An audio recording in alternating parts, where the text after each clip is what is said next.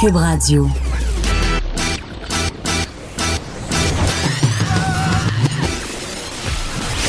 Pour elle, il n'y a jamais de mauvaise question. De 13 à 15. Les effronter. Avec Geneviève Peterson.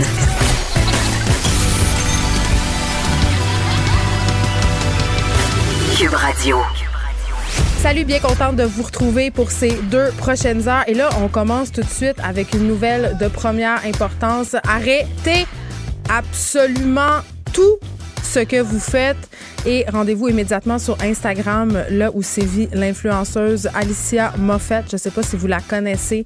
Euh, elle a passé, je crois, euh, je suis pas une grande fan de la voix, mais je pense qu'elle a passé à la voix. C'est une chanteuse. Puis à un moment donné, elle avait comme aussi une compagnie de rouge à lèvres, je suis pas sûre.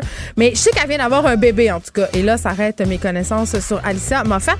Mais là, ça va mal, ça va mal, ça va mal parce que elle a perdu son chien. Rien ne va plus. Et là, je veux pas rire du fait qu'elle a perdu son chien parce que si je perdais mon chien, je serais hystérique, j'aurais de la peine puis je le chercherais. Mais là, elle nous pleure ce live sur Instagram, ce qui est peut-être un petit peu too much. Et elle a laissé, euh, parce que là, elle invite, elle habite dans le coin euh, de Rosemère, Alicia, et elle invite ses, euh, ceux qui la suivent, en fait, sur les médias sociaux à retrouver son chien. En fait, elle a appelé en quelque sorte à l'aide. Elle a dit si vous le voyez, c'est un berger australien. Il a les yeux verrons, il a une oreille plus basse que l'autre. Appelez à tel numéro. Et là, les gens sont vraiment méchants, mais ça, est-ce une surprise? les gens appellent au numéro qu'elle a laissé pour, pour la niaiser, pour rire d'elle, pour dire Hey, on a retrouvé ton chien! Ce qui est vraiment méchant, mais quand même, euh, ça enflamme l'Internet, cette histoire de chien perdu. Donc, comme vous connaissez mon amour des chiens et aussi euh, des frasques et méfaits des influenceurs, je trouvais que c'était un, sujet en or pour débuter cette émission. Donc, par amour pour les animaux, si vous avez vu le chien euh, d'Alicia Moffett, appelez pas au numéro, appelez à Cube. Textez-moi si vous le voyez, le berger australien dans le coin de Rosemère. Comme ça, je pourrais peut-être avoir la joie d'y ramener son chien et ça pourrait donner euh, un moment euh, qui, ma foi, serait anthologique. Autre moment anthologique, c'est le jour de mon divorce. Jour D, comme dans divorce. Parce que ce matin, avant euh, de me présenter à la station, moi et mon ex, Marie maintenant, on s'est rendu dans le même char chez notre avocat que nous partageons en commun et, dont on paye le bill par ailleurs ensemble. Hein. On n'est pas plus fou que d'autres. On s'est rendu dans le même char pour aller signer nos papiers de divorce. Et c'était quand même un drôle de feeling. On était comme, oh my God, on s'en va quand même signer notre papier de divorce. Mais on a parlé de plein d'autres affaires aussi euh, parce qu'on s'entend très bien dans l'auto. Euh, puis, tu sais, je vous dis, on partage l'avocat parce qu'il faut savoir quand même qu'au Québec, c'est un c'est assez payant le divorce pour les avocats.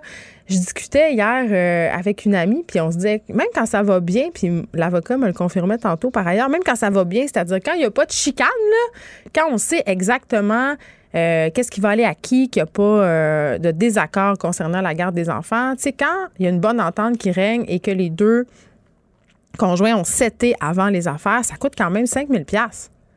Ça coûte environ 5000 dollars se divorcer et c'est de la paperasserie en n'en plus finir. C'est des représentations devant le juge.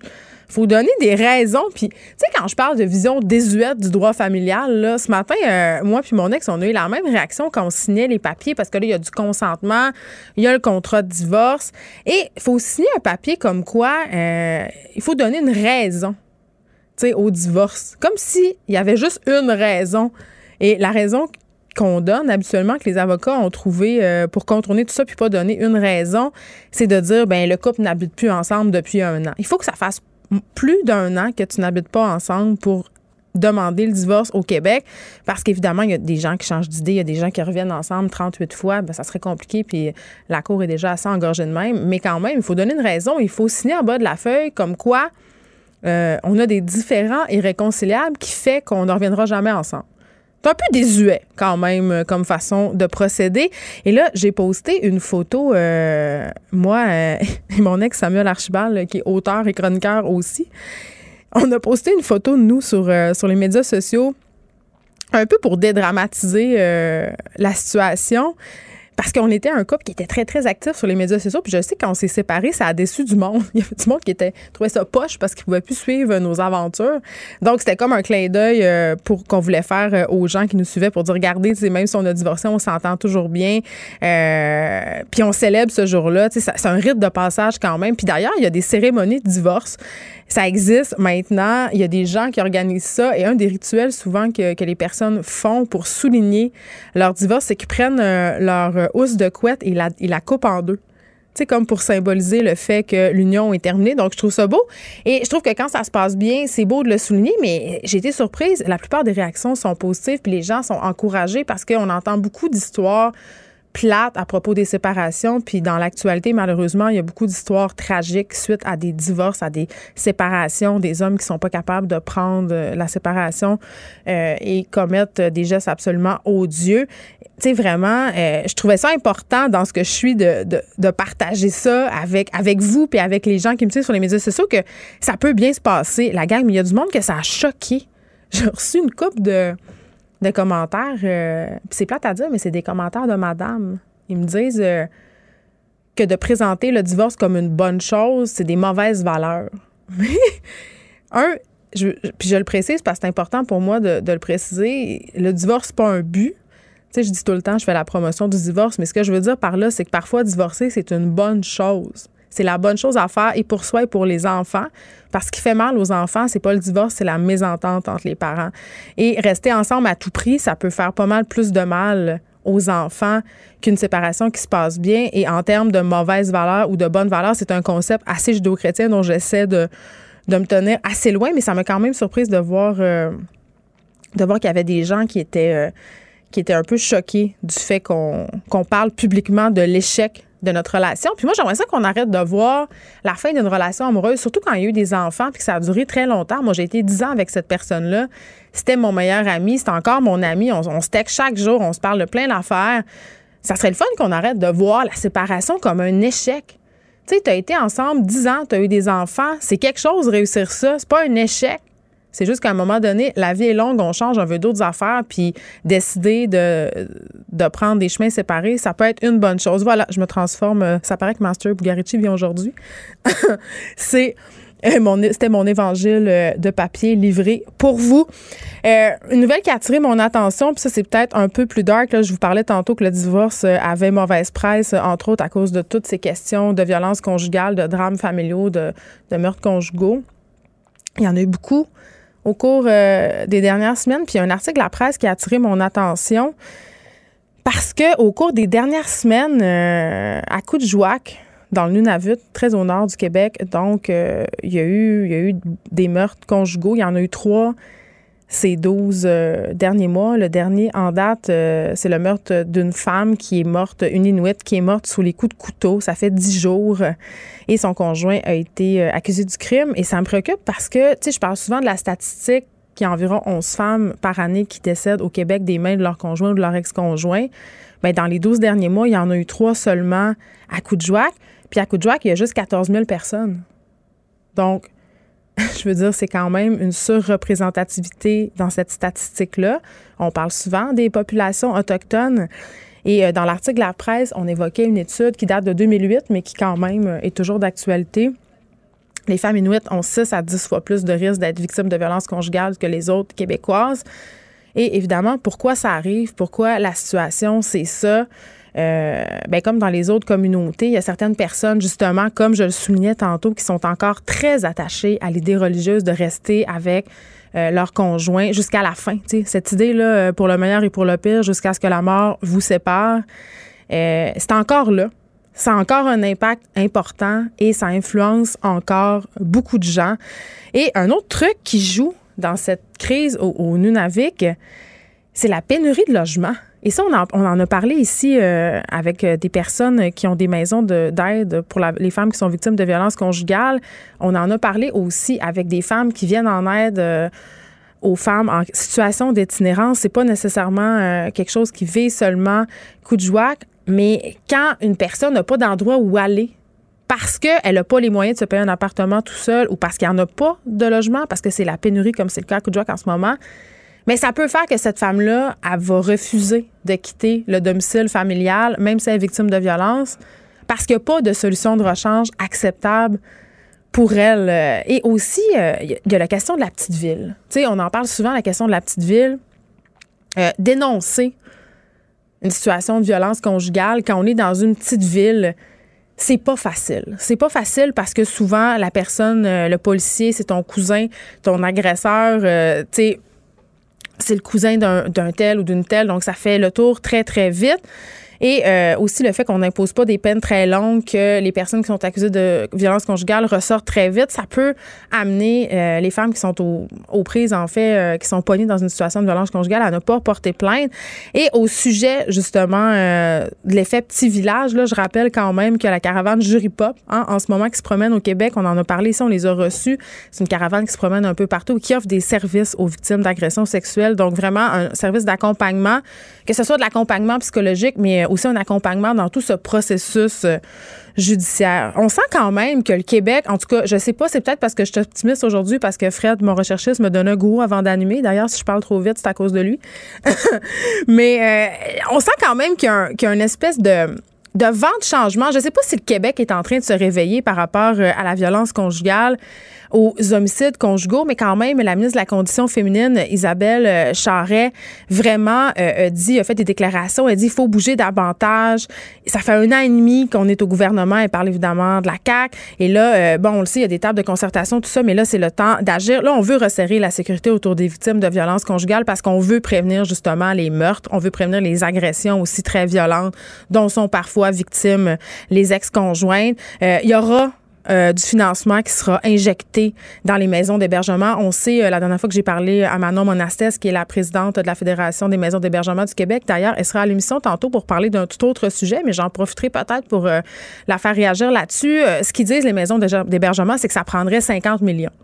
Euh, est-ce qu'on va se rendre là? Je ne sais pas. Mais ceci dit, la ministre a annoncé qu'on allait financer davantage. Et on, a parlé, on a fait un retour sur ce fameux bracelet électronique parce que dans les principaux cas de meurtres conjugaux qui nous ont occupés ces derniers temps, il y avait toute cette question-là du 810. le 810, c'est quand euh, on interdit à quelqu'un de s'approcher de sa victime. Donc, que ce soit d'elle ou de sa maison ou de son travail. Mais force est d'admettre que c'est pas tellement persuasif. C'est juste euh, un bout de papier. Fait que si moi, je décide que Ginette, je veux rien savoir, puis que moi, je vais aller l'attaquer. C'est pas un 810 qui va m'arrêter. Et dans toutes ces histoires-là, on s'est dit, et plusieurs experts l'ont dit, le bracelet électronique, ça serait quand même une avenue qui serait intéressante. Donc, le ministre, la ministre de la Condition féminine, Isabelle Charret, a promis de se pencher sur la sur cette question-là du bracelet électronique. Évidemment, ça relève du domaine du ministère de la Justice, mais je pense que les deux euh, vont travailler de concert parce que vraiment, euh, on a un problème et il faut agir le plus rapidement possible. Et aussi, il faut agir en amont, selon moi, de toute cette question. Il y a les technicités, là, évidemment, la question du financement, la question du bracelet électronique, on ne peut pas passer à côté. Mais il faut agir en amont, c'est-à-dire dans l'éducation. C'est nous, les parents, qui sommes responsables des couples de demain, des, premièrement, en étant un exemple, un bon exemple pour nos enfants, en ne restant pas dans des dynamiques de violence conjugale.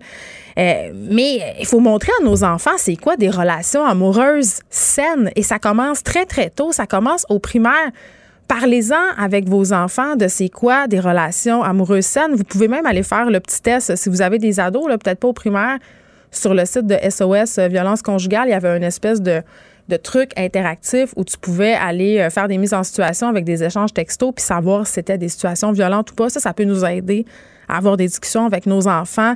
Euh, parlons avec nos enfants comment dépister des gestes violents, comment se sortir d'une dynamique de violence parce que le plus tôt on sensibilise les petits garçons et les petites filles à la violence conjugale, ben euh, plus vite ils vont savoir détecter si on veut les situations qui pourraient potentiellement être problématiques parce que vous le savez, on en a parlé tellement souvent ici à cette émission-là. La violence conjugale, ça commence pas. tu te lèves pas un beau matin et tu te fais sacrer un coup de poing sur la gueule. D'habitude, c'est pas comme ça que ça fonctionne. Ça s'installe tranquillement. Puis au début, on a peut-être un peu tendance à banaliser Ah, il est un peu jalouse, il est un peu jaloux, euh, c'est parce qu'il m'aime, toutes sortes d'affaires comme ça. Donc, ça, c'est vraiment une toile d'araignée qui, peu à peu, tu te fais pogner dedans sans trop t'en rendre compte. Donc, c'est important de parler euh, avec nos enfants de ça. Donc oui, injectons de l'argent euh, dans les maisons d'hébergement.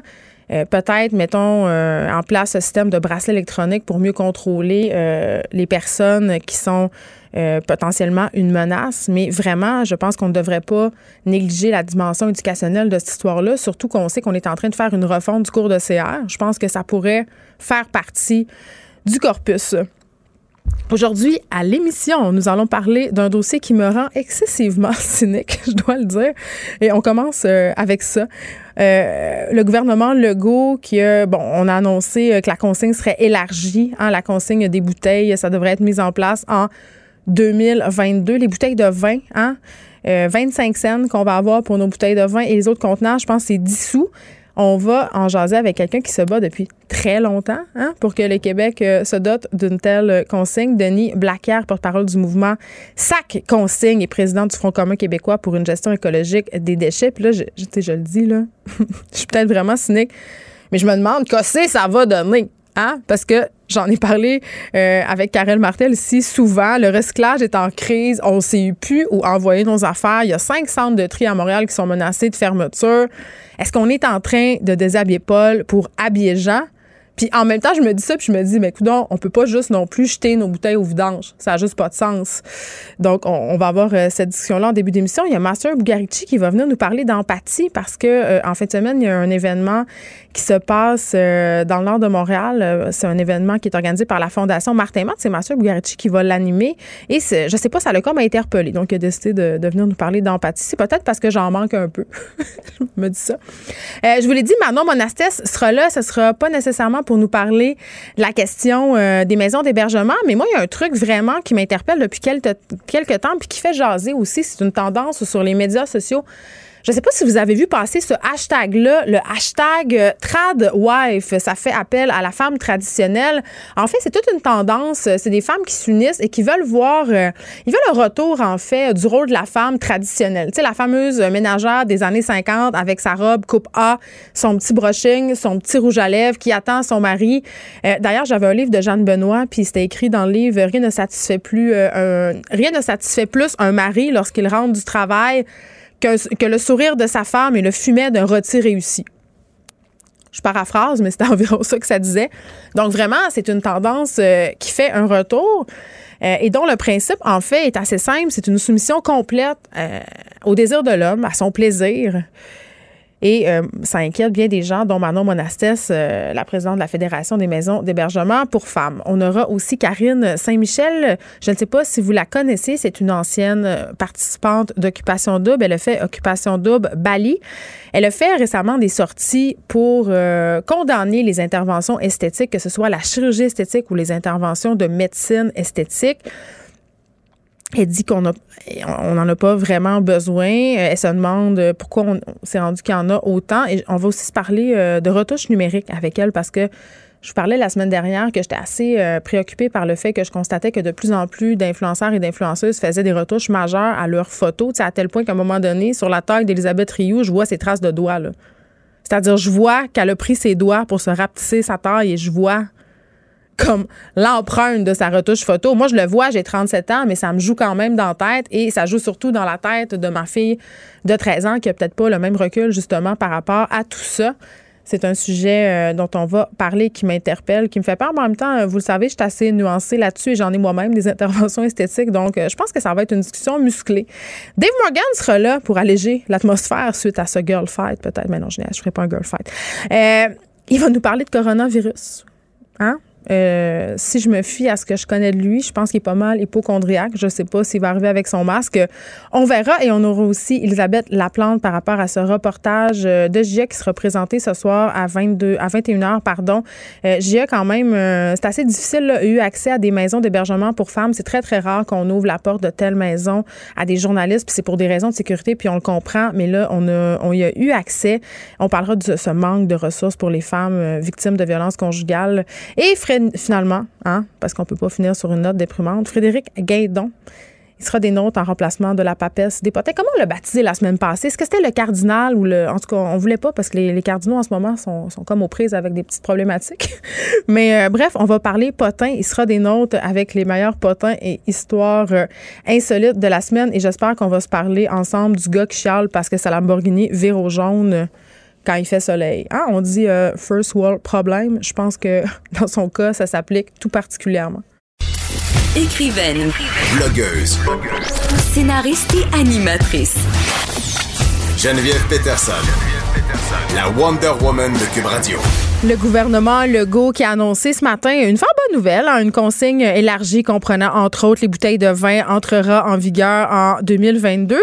Et qui de mieux pour parler euh, de, ce, de cette formidable nouvelle que Denis Blacker, porte-parole du mouvement SAQ Consigne et président du Front commun commun, je l'ai dit deux fois, québécois pour une gestion écologique des déchets, c'est le gourou. Monsieur Blacker, bonjour. Bonjour, euh, Madame Peterson. C'est une bonne nouvelle? C'est une, c'est une journée historique, finalement. Tant que ça? Ben, tant que ça, certains. Ça fait au moins 20 ans qu'au Québec, on essaie de, qu'on se bat pour faire élargir euh, le, le système de consignes. Et enfin, le grand jour est arrivé. Alors, c'est certain que nous, on, on salue le courage politique euh, du gouvernement caquiste d'avoir enfin euh, fait un virage majeur dans notre système de consignes et qui va créer toutes sortes de bienfaits pour notre environnement et surtout pour l'économie du Québec. Ouais, puis c'est vrai qu'on en, en parle longtemps. Ça fait longtemps qu'on le souhaite. Et là, euh, les bottines vont enfin suivre euh, les babines. Tu sais, dans le conflit de la SAQ, par exemple, c'était un enjeu. Puis c'est vous, le petit Noro, là, qui avait lancé un mouvement qui incitait les citoyens à aller porter leurs bouteilles à la SAQ, euh, justement, pour inciter le gouvernement à aller de l'avant. Je dois avouer que je l'ai fait. Ah ben vous êtes fine. Il y a, y a- il y a bien du monde qui l'ont fait aussi. Et puis euh, ça, c'était un peu comme l'étincelle. Parce que après ça, il y a eu des gens qui ont pris le relais, plein d'organismes, les Amis de la Terre, Équiterre, le Front commun québécois pour une gestion écologique des déchets. Puis il y a même des politiciens aussi qui nous ont aidés. Euh, la, la, la, la députée Gazal de Québec solidaire qui a demandé qu'on ait des audiences publiques sur le recyclage du verre au Québec. Et je dois dire qu'on a été très surpris de l'ouverture d'esprit des députés euh, qui ont siégé sur cette euh, commission-là et qui ont écouté nos doléances et nos arguments en faveur de la consigne. Ben, en même temps, euh, Monsieur Blacker, êtes-vous vraiment surpris de l'ouverture? Parce qu'on traverse en ce moment une crise climatique? Euh, le gouvernement sait fort bien que l'environnement, c'est une des préoccupations d'un électorat qui désire fortement aller chercher. Il y a personne en ce moment au Québec qui trouve pas ça un scandale que les bouteilles en verre se ramassent dans les dépotoirs. On s'entend, là. Exactement. Et, il faut jamais perdre de vue aussi que dans le projet du gouvernement, un aspect très important et, euh, et dont on parle rarement, Ouais. c'est qu'il y a des objectifs de récupération. On doit récupérer tant de pourcents accompagnés des objectifs de recyclage. Ben là, c'est ça. Et C'est là que mon cynisme m'embarque un ouais, peu. Ouais, ouais, mais c'est c'est c'est c'est c'est ça qui est qui est même, je pense, la pièce la plus intéressante de tout ce qui s'en vient. Ouais. Parce que vous savez que le, le, le- la consigne, euh, c'est- c'est c'est un excellent système de récupération. C'est le système qui récupère la plus grande qualité et la plus grande qualité des matériaux qu'on veut recycler. Oui, parce qu'on y va nous-mêmes, euh, on a de l'argent en échange, donc les gens participent et les, les, les produits se ramassent pas justement tout broyés euh, par les camions de C'est récupération. ça. C'est ça. Déjà, la consigne au Québec, euh, qui n'a pas été rehaussée ou quoi que ce soit, déjà avec la consigne au Québec. Des bouteilles de bière, là, vous des, parlez. Des bouteilles, des canettes, Ouais. mettons. On ramasse deux fois plus de canettes euh, par la consigne que par la collecte sélective. Mais en même temps, c'est pas Ah, surprenant, il y a des gens euh, dont c'est le métier de ramasser les canettes. Ben, ben c'est ça. Mais Ouais. là, là avec, avec, le, avec le système euh, de consigne qui va s'appliquer, Mm. tenez-vous bien, sur 4 milliards de contenants, non seulement on va aider nos centres de tri parce qu'il va y avoir moins de tri à faire, puis là, le papier va être moins contaminé par toutes sortes de cochonneries et tout ça. Donc, ça règle une autre partie de notre problème de recyclage. Ben, ça aide certainement. Et deuxièmement, on va créer tout un flux de matières pratiquement prêtes à être recyclées que nos fonderies de, de verre ou de plastique vont pouvoir utiliser et, enfin euh, créer des, des contenants avec, avec, ces matières-là. Oui, mais M. Blacker, moi, je, vois- je vous écoute, puis j'écoutais euh, l'allocution euh, de M. Legault. Je me disais, euh, tout ça, c'est beau. Ça a l'air tellement incroyablement une bonne nouvelle, sauf qu'en même temps, je me dis, le milieu du recyclage est en crise. Je parlais la semaine passée ici même qu'on nous renvoyait nos matières recyclables. Au Québec, il y a juste une place qui recycle le verre. Est-ce qu'on a les moyens nos ambitions? Parce qu'en ce moment, on a annoncé qu'on on pelletait ça un peu dans la cour des entreprises, c'est-à-dire ce serait elle qui serait obligée de gérer ça. Moi, j'ai- beaucoup de doutes là-dessus. là. Euh, C'est certain que dans, dans une solution globale euh, de, de, repenser euh, toute la, la, la, la gestion des matières résiduelles au Québec, les entreprises doivent être impliqués. On n'a même pas été capable de réussir le bac bleu, là. Ben, On s'entend-tu? Euh, Oui, mais c'est ça. Mais, mais là, avec, avec, avec la consigne, c'est différent. Parce que oui, on a une seule fonderie de verre au Québec, mais elle est capable de prendre tout le verre que le Québec récupère pour en faire des contenants en, en priorité, ce qui est vraiment là, le Fait que recyclage. vous me garantissez qu'on n'expédie pas ça à l'autre bout du monde, puis qu'au Ah, Bangladesh, non, non. ils vont pas nous le renvoyer Non, comme c'est le cas en ce moment. Non, pour le verre, là, le plus loin qu'on va l'expédier, c'est qu'il y a une partie du verre coloré qui va s'en aller à l'usine de Brampton en Ontario, de OK. Owens, Illinois, pour faire de la laine minérale qui est, c'est pas un nouveau contenant de verre, mais c'est quand même un produit qui a une valeur ajoutée pour euh, diminuer les gaz à effet de serre, parce que la laine minérale, ça isole et c'est très bien. Pour le plastique, ben laissez-moi vous dire qu'on a ici à Joliette une méga usine qui s'appelle Plastrec, qui, qui est à peu près la seule usine euh, au Canada qui a, des- qui a les facilités pour fabriquer des bouteilles en PEET, là, les Euh, fameuses ça, c'est quoi? le, le- c'est le- le PEET, c'est le, la- le- le plastique des bouteilles, qu'on, qu'on- OK. des bouteilles d'eau qu'on Ceux-là qui donnent le cancer, ça. si on les laisse au soleil Euh, dans le char. Oui, c'est ça. Mais en tout cas, donc, donc on a au au Québec une usine qui est capable d'en prendre de ces bouteilles-là, puis qui va être très, très contente d'avoir un flux, un flux dédié, que la matière va être là. Et ce qui va se passer avec les autres, les autres contenants et tout ça, c'est que quand les entreprises s'aperçoivent que la matière est là, la matière première, secondaire, elle est là, ben qu'est-ce que vous pensez qu'il va, va se faire? Là, il va s'en créer des PME qui vont dire, ah ben gardons ça, il va avoir, tous les contenants sont là. C'est Il- qu'il y a une économie qui va découler de tout ça. ben oui, c'est ça. C'est comme en Nouvelle-Écosse. En, en 1900, vous savez, la Nouvelle-Écosse, c'est la, la province championne au Canada pour détourner des matières des dépotoirs. Puis ils sont encore les champions. Puis ils ont fait ça en 1997. Le gouvernement, en 1997, il a mis son pied à terre. Il a dit interdit d'enfouir tout ça. Puis ça. Fait que là, les entrepreneurs ont dit, vous allez mettre l'économie de la province à terre. Ben, c'est pas ça qui est arrivé, évidemment. Ça a généré de nouvelles là, industries. Là, là ils, ont, ils ont construit des usines de compostage, ils ont construit des usines de transformation et tout ça. Oui, et mais- c'est ça ben, qui va ça. se passer au Québec. Mais là, c'est ça, parce que en, en l'état actuel des choses, euh, justement, il va falloir prendre des actions, il va falloir qu'il y ait une industrie qui se développe autour de cette nouvelle-là, parce que en ce moment, euh, je pense pas qu'on soit équipé pour gérer toute cette afflux de bouteilles-là. Là, c'est ce que je vous dis. Ben oui, ce que oui, j'entends. les bouteilles de verre, il n'y a aucun problème. La, la fonderie Owens Illinois nous l'a confirmé dix mille fois. Ils sont capables de prendre tout le verre du Québec. Hein, c'est pas rien, là. Tout le verre euh, euh, du Québec. Pour le plastique, je suis certain que Plastrec ou, Soleno, il y en a plein des gens qui ont besoin de, de, euh, de- de bons plastiques pas contaminés et ça va débloquer. Pour vous donner un exemple, vous savez, en Ontario, ils ont, eu une, consigne sur les bouteilles de vin depuis euh, 2007. Eh bien, le gouvernement ontarien a révélé que ça l'avait créé 7000 emplois. 7000 emplois. Et n'oublions pas aussi que les contribuables ontariens épargnent 40 millions par année. Vous allez dire comment, co- comment ça, les contribuables épargnent 40 millions par année? Ben c'est simple. Qu'est-ce qui est pesant dans les poubelles? C'est les bouteilles de vin. Vous avez Puis complètement la- raison. puis les villes, ils payent à la tonne pour enterrer les déchets.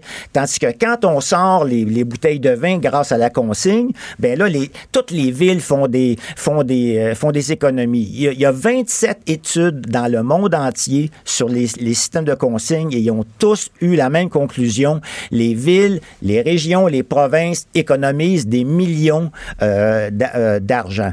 Là, euh, il y a la Fédération canadienne des entreprises indépendantes qui, qui était pas très chaude à l'idée, hein, mais là, euh, finalement, ils ont, ils ont pas le choix. ils désirent participer aux, aux prochaines étapes parce qu'ils étaient pas très collaboratifs avant ça. Là.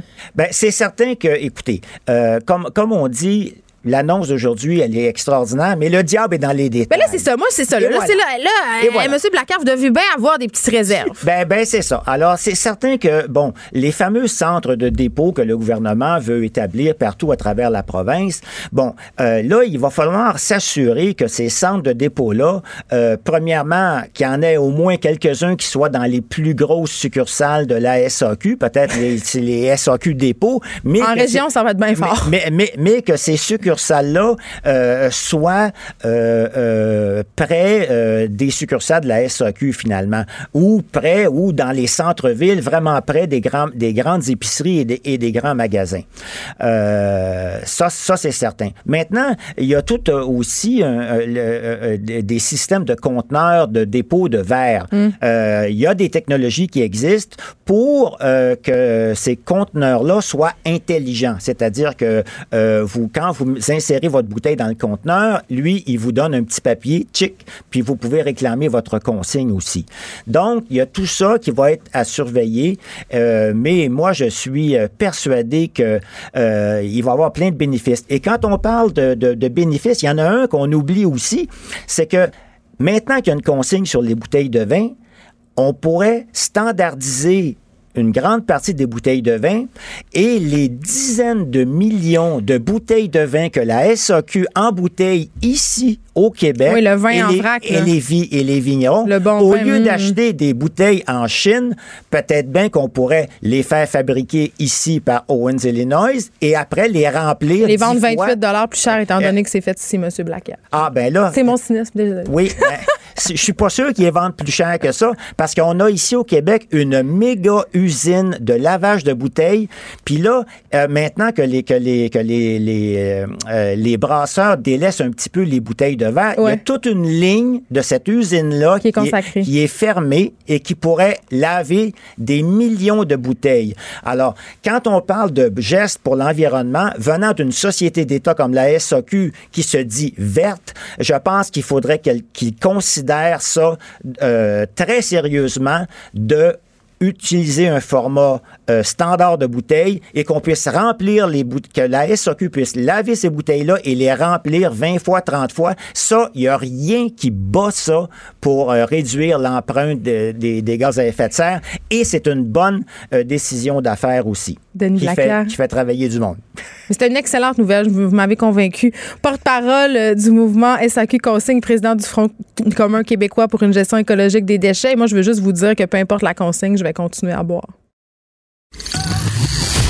Les effronter. Avec Geneviève Peterson. Les vrais enjeux, les vraies questions. Vous écoutez Les effronter. C'est l'heure de l'évangile en papier de notre ami Master Bugarici. Non, mais c'est pas super aujourd'hui, je pense. Mais là, tu parles d'empathie. Je me... Ouais, j'en ai mal. pas. Ça- hey, tu sais quoi? En, en faisant ces recherches-là, euh, on reviendra tantôt, mais en faisant ces recherches-là, j'ai j'ai peut-être, euh, je peux peut-être te prouver le contraire finalement. Non, mais euh, moi, je, je me pose beaucoup de questions sur l'empathie. Puis ce matin, je voyais passer un texte dans les journaux. Euh, L'Australie qui somme les Canadiens d'arrêter d'envoyer des mitaines pour les, euh, les koalas. il y, en- a. Hein? Je te jure. Les gens envoient des mitaines? Eh ouais, pour les protéger. euh, et on- et on- oui, et on- puis on en envoie trop. Puis, tu sais, dans toute euh, cette saga des feux de forêt, des feux de broussailles en Australie, à un moment donné, je me disais, coudon, on a-tu plus d'empathie pour les animaux que pour les humains? Puis moi, force est d'admettre que je pense que la réponse, c'est oui. Pas moi. Oui, mais il y a vraiment du monde qui Ouais, vire sur le top Oui. quand il est question euh, d'animaux qui voient. d'accord. Tu sais, puis je vais pas faire ma démagogue à deux balles, là, mais euh, Ah oui. t'envoies des mitaines au koala en Australie, puis tu vois un quêteux quêter, puis tu le regardes comme si c'était un ton de marde. Très tu sais, mettons, Très je vrai. trouve que. Je peux pas pointer les, les vegans, mais on, on le vit aussi de ce côté-là. On sent beaucoup Non, de. mais tu peux, Ouais. tu peux te préoccuper du sort des animaux puis avoir de l'empathie pour Ouais. Mhm. les humains aussi, mais je trouve que souvent, on a une empathie à deux vitesses puis on a l'empathie qui fait notre affaire. Tellement Tu sais, vrai. c'est facile d'envoyer une paire de mitaines, c'est moins facile de parler à quelqu'un.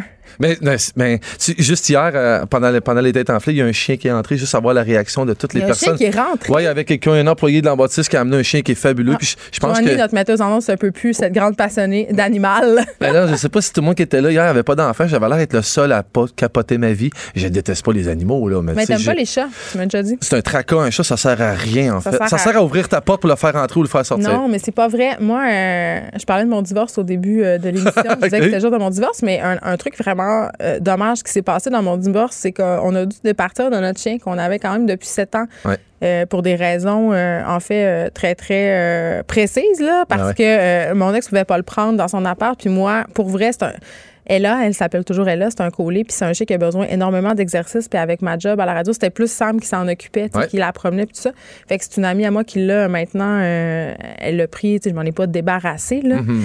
Mais, euh, tu sais, ma fille était très affectée par la, Ben oui. la perte, euh, un, tu sais, le divorce et la perte de, de son animal de compagnie. Puis ça faisait longtemps qu'elle me demandait un chaton. Pas vrai? Oui, puis c'est un peu ça. Puis euh, j'ai une fille qui fait de l'anxiété aussi, puis ça aide vraiment beaucoup parce qu'il leur parle. Le fait de flatter un animal, Ben oui, ben ça oui. calme. Il y a des chiens d'aide maintenant, là, ils appellent ça des chiens d'abaissement, fait que ça sert pas à rien. Tu sais, je C'est comprends vrai. ton point, Ah ouais. là. Ben, en fait, moi, c'est comme moi, c'est, c'est- je réagis Moi, ça comme me sert Yvon. juste à torcher plus. C'est exactement ça. C'est, ce point de vue-là que je suis jamais Ouais, dessus, puis mais- je, je décolle pas dessus. C'est qu'il faut que ça. En fait, si on pouvait s'arranger que ça fasse pas de besoin, puis que ça déchire pas de sofa, puis que ça mange rien, puis que ça laisse pas de poil, j'aurais peut-être plus le Ben, mes chats, ils n'ont pas de poils, fait que ça, c'est un Ah avantage. oui, ils sont ah, arc. C'est des chauves-souris Ah, enfermés dans des couilles. Non, ils Sont- sont extraordinaires. sont affreux. C'est toi qui es affreux. Mais non, mais ceci dit, je comprends ce que tu veux dire. Pour moi, la mère, Mhm. euh, même si j'adore les animaux, ce n'est qu'une responsabilité de plus. Puis même si les enfants sont tout le temps en train de me dire, je vais m'en occuper, la- tu sais, pour que ça soit bien fait. Non, mais ils le font quand même. Ah oui? Ils m'aident, euh, ils donnent à manger, ils sont très, euh, sont très impliqués. Mais c'est juste que, euh, tu sais, à la fin de la journée, c'est quand même moi qui. Puis c'est moi la mère aussi, là, qui, qui- quand tu fais le choix d'adopter un animal, c'est, ça te revient. Vrai, vrai. Fait qu'on a fait un grand détour pour parler d'empathie. non, mais en fait, semaine, tu sais que je vais animer euh, les beaux 4 heures, euh, en fait, pour la Fondation Martin Matt, qui amasse des fonds. Là, c'est à, Saint-Sauveur, cette affaire-là? C'est à Saint-Sauveur, oui. Puis en fait, euh, c'est une super, super belle journée, évidemment. Il y a déjà, je pense, c'est 500 quelques inscrits pour l'événement. La Fondation Martin Matt qui vient en aide aux grands traumatisés crâniens, si je ne m'abuse. Exact. Et aussi, euh, aussi les gens euh, qui ont un handicap physique. Ouais. Ça va un peu plus large. Puis aussi, Ça on- t'a fait réfléchir à ben, tu sais, ben, tu vois, puis tu vois que je- peut-être pas l'évangile en papier, mais c'est la seule curve qu'on va aller vers là. C'est-à-dire que quand je l'ai annoncé à mes enfants, mes enfants, tu sais, Fabien Cloutier, le porte-parole, j'ai fait un podcast d'ailleurs cette semaine. je. Arrête pense. de te plugger, là, ça Mais non, mais je pense que ça va sortir tantôt, puis c'était vraiment bon. Mais non, mais il était là, c'était un hasard. Puis moi- mes, en- mes enfants, mes enfants, ils, ils connaissent les deux. Puis ils les aiment les deux. Fait que moi, j'étais content quand j'ai su que j'allais animer ça. Mm. Puis, tu sais, j'en ai parlé, j'en ai parlé à mes enfants. Puis mon plus jeune, Oli, lui, il tripait. Puis il est bien, euh, comment je dirais? Oli, il a 9 ans. Puis Oli, il est, il est pas axé argent, mais oui, il est axé argent. Il pense souvent à l'argent. Puis quand j'y- il annonce ces trucs-là. Comme il- mon chum. ben, il me fait. je pense que. Oui, si j'allais dire, il est pire, mais en tout cas. Il, il me Ben fait Non, mais ouais, ça se peut pas, hein. Mais en fait, il m'a fait signe tout de suite, mon gars, quand j'ai dit que, je faisais- que j'allais faire ça. Il m'a tout de suite fait signe de cash. Je blague pas. Ben, moi aussi, hier, je t'ai demandé comment t'étais payé pour l'animer. Est-ce que je dis des affaires, hein? T'es- T'es pas, t'es terrible. Mais là, j'ai dit, à- j'ai dit à mon gars, voyons, Ali, ça c'est absolument pas important. C'est un événement caritatif. on s'en va, on s'en va ramasser des fonds pour les gens. T'as pas d'empathie, Ali? Il dit, quoi? J'ai dit, t'as pas d'empathie. Il dit, c'est quoi ça, l'empathie? J'ai fait, Il là là. ouais, ben, ben, en même temps, On je va s'asseoir. ben, ben, c'est ce que j'ai fait. Puis je cherchais un peu mes mots, je te l'avoue. Je savais comme pas trop comment y amener ça. Puis j'ai dit, ben, je leur dis souvent ça avec leurs devoirs quand ils me demandent des trucs. Au lieu de faire tes- que je fasse tes devoirs, va non sur Internet puis je cherche là. J'ai dit, là, va non chercher la définition. On dit, C'est quoi de ce mot-là dans le dictionnaire? Sais-tu qu'est-ce qui est écrit? Non? C'est écrit capacité de s'identifier à autrui. Lui, il me lit ça fort. Il est dans le salon, il est là-bas, puis il me lit Donc, ça. la projection. Ben, genre, qui comprend absolument pas la phrase, puis ça l'aide pas pantoute dans le dictionnaire. Ouais. Fait que là, j'ai dit, OK, ben là, je, je sais pas, compassion, je je cherche des synonymes. Oui, il connaît pas plus. Ben, pas pantoute. Compassion, tu sais. Ben, c'est compassion, euh, et il me dit euh, identification et transfert. J'ai dit, OK, là, t'es un Ben, peu. c'est comme quand quelqu'un se fait. Moi, j'aurais expliqué ça. C'est comme quand quelqu'un se fait mal dans le cours d'école puis t'as mal pour lui. ça, c'est de l'empathie. Oh, oh, wow. une bonne mère, ma Ben, ben, en tout cas, là, tu viens de me surprendre, puis je ton exemple, je te la vole, puis je, vais lui dire ce soir. Parce que Je sais pas si j'ai bien répondu à son affaire, mais tu sais, j'étais, j'étais un peu mêlé. J'ai dit, tu te souviens-tu à l'épicerie? Parce que Oli est très serviable. Je pense que c'est, pour lui, c'est inné. C'est en lui, tu sais, ça se Mais dé- c'est ça, toi, toi aussi, t'es très serviable. Ben, tu vas voir, je vais peut-être. T'animes des trucs de fondation, là, gratuitement. C'est pas moi qui ferais ça. T'es grave. T'es grave. Je dis à Oli, à un moment donné, il y a quelqu'un qui rentrait à l'épicerie pour vrai, puis il y avait sa chaise roulante, puis il y avait de la neige, puis il y avait de la difficulté à rentrer. Puis c'est Oli qui m'a offert, tu sais, il me dit, on, on l'aide. tu Ben oui, on l'aide, tu sais. Mm. Quand il l'a aidé, j'ai dit, là, j'ai- rappelé ça à Oli. Ça, c'est de l'empathie. Ben, c'est- ben 100 Là, j'ai dit, tu te rappelles-tu, la madame? Il dit, ouais, il dit ça, c'est parce qu'on était serviable. Euh, oui. Aussi. Aussi, mais j'étais. Bien élevé. T'étais serviable parce que, il dit, parce que, parce qu'on avait pitié. Je t'avais du pitié? Il dit, non. Je t'avais de l'empathie. Là, il s'est- Il se mettait à sa place. ben, il comprend. Oui, puis en même temps, quand on a fini cette discussion, je, je t'avoue, j'ai lâché, je, je me suis mis à chercher sur Internet moi-même. Je me suis dit, m'a trouvé des études, quelque chose. Je n'étais pas capable de vraiment les. Il y a 9 ans. Je n'étais pas capable d'y mettre. Je me convainquais pas moi-même de ma drôle définition. C'était le sujet de- d'Émilie Ouellette hier, comment, euh, comment on aborde les grands enjeux avec Ouais. nos enfants. Puis ce qu'on se disait, c'est que des fois, c'est correct de dire aussi euh, Hey, je vais y penser. Je vais réfléchir, puis je vais te Ben. revenir avec une réponse. Ben, je l'ai pas fait. J'ai juste lâché la conversation, puis j'ai commencé à fouiller l'ordi. Peut-être que tu pourras revenir ce soir Ben, euh, promis. avec quelques pistes de Tu- réflexion. Ben, en fait, non, j'ai une phrase, je vais retenir celle que tu viens de me dire. Tu vas me l'écrire pour sur le petit gars qui tombe. Ben, Mais moi, j'ai une question bon. euh, pour toi. Euh, Est-ce qu'il y a des choses pour lesquelles tu n'as absolument aucune empathie? Ouais, ben, oui. La stupidité, les gens méchants.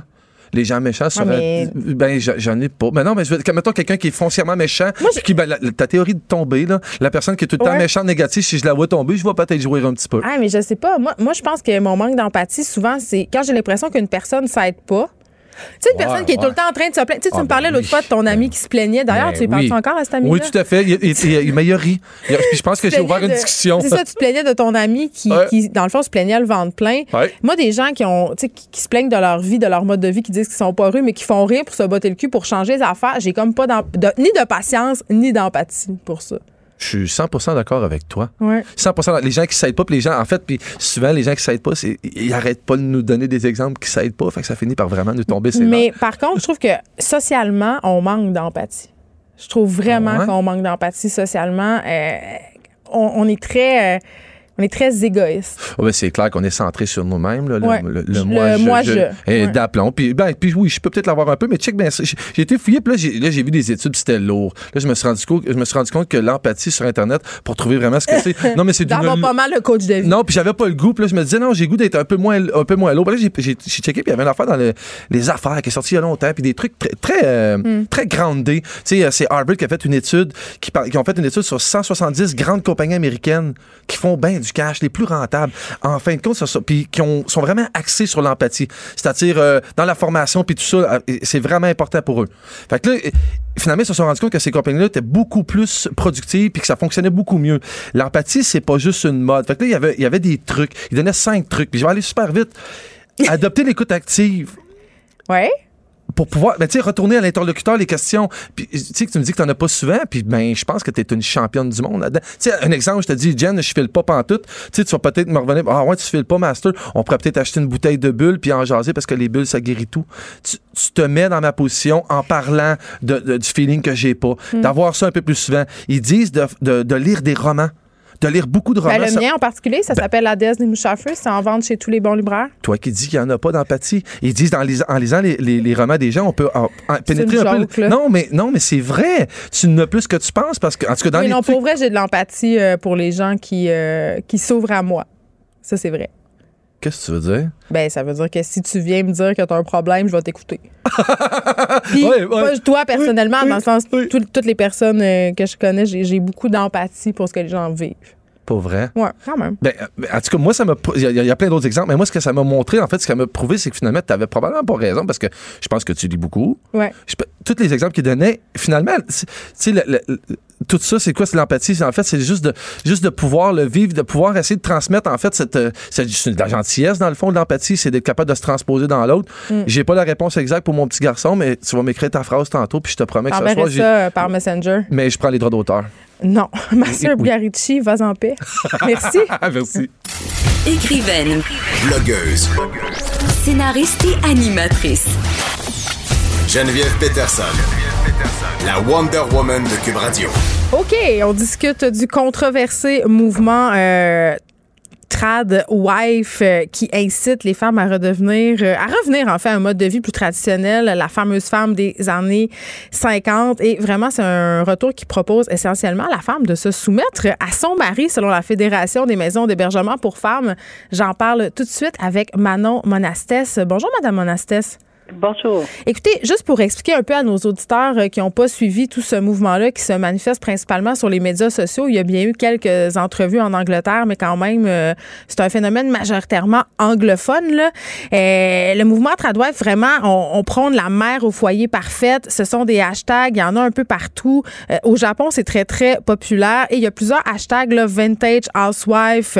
Puis, il y a des blogueuses aussi qui font carrière là-dedans. Et là, je veux pas nommer leur blog pour pas leur faire euh, de peu, mais c'est un, un, un courant qui est très, très présent sur euh, les médias sociaux et qui repose sur cette idée, Madame Monastès, que c'était mieux avant. Mhm. Toujours. Et là, vous, ce que vous trouvez problématique euh, à la Fédération des maisons d'hébergement pour femmes, c'est que dans ce modèle-là, ben la madame est soumise au bon désir et au bon vouloir de son mairie, là. Mhm.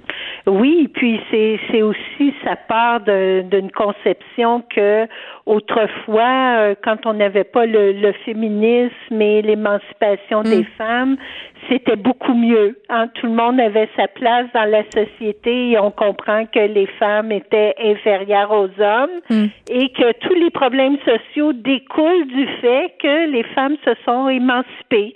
Alors, euh, on le voit, euh, euh, oui, on voit le mouvement trad, euh, Tradwife, mais il y a- au Canada anglais, il y a un mouvement euh, qui a été euh, vraiment euh, mis de l'avant quand on avait un gouvernement conservateur sur Harper et le mouvement s'appelait Real Wife, les vraies femmes. Ouais. Les vraies épouses. Alors, euh, alors c'est ça. Le féminisme est la cause de tous les maux. Euh, il est responsable de la violence conjugale parce que justement les femmes ne font pas le travail qu'elles devraient faire. Ouais. On a dit qu'elles étaient responsables du chômage, des problèmes sociaux. Et comme elle a dit si bien, les tradwives, ben, euh, si les femmes retournent à la maison, il y aura plus de violence et on va pouvoir laisser notre porte ouverte et retrouver euh, Le bon vieux un, temps. un équilibre social. Oui, retournez dans vos cuisines, euh, comme on dit. Euh, quand même, ça date pas d'hier, euh, ce mouvement-là. Là. Euh, Martha Stewart, en quelque sorte, faisait la promotion de, de ce style euh, de femme-là. Il y a plein aussi de, de séries euh, qui font un peu l'apologie, si on veut, d'un certain retour à- au modèle traditionnel familial.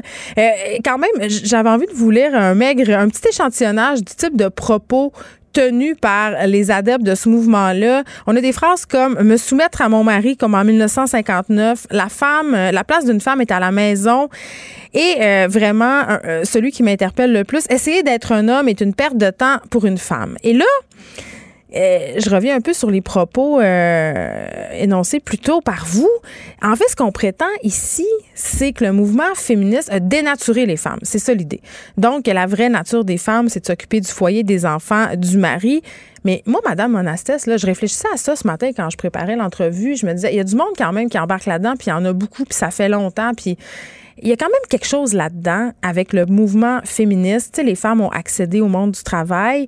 Mais le monde du travail, c'est pas tant adapté à la venue des femmes. Tu sais, dans cette optique-là, on dit souvent, là, puis moi je le dis, là, la charge mentale, on a deux Oui. jobs, tu sais, un chiffre de jour, un chiffre de soir. Puis ça m'étonne pas, Madame Monastet. Je suis pas étonnée du tout qu'il y ait certaines femmes puis certains hommes qui trouvent fait. que c'est lourd puis qui se disent qu'avant c'était mieux. Je le comprends, Oui. ça. Oui, parce qu'on le voit dans les études, la conciliation travail-famille et puis la charge mentale, ça revient encore euh, euh, aux femmes. Et ça, ça fait en sorte que, bien sûr, que aller travailler, avoir une une vie publique active et tout ça, ben c'est une charge de plus pour les femmes parce qu'effectivement, qui va chercher les enfants quand ils sont malades à l'école ou à la garderie? Mais le Ben, parent A, c'est encore nous autres. Et voilà. Et puis, on voit dans les mesures sociales, parce que euh, les congés de maternité, les congés de paternité, c'est très peu.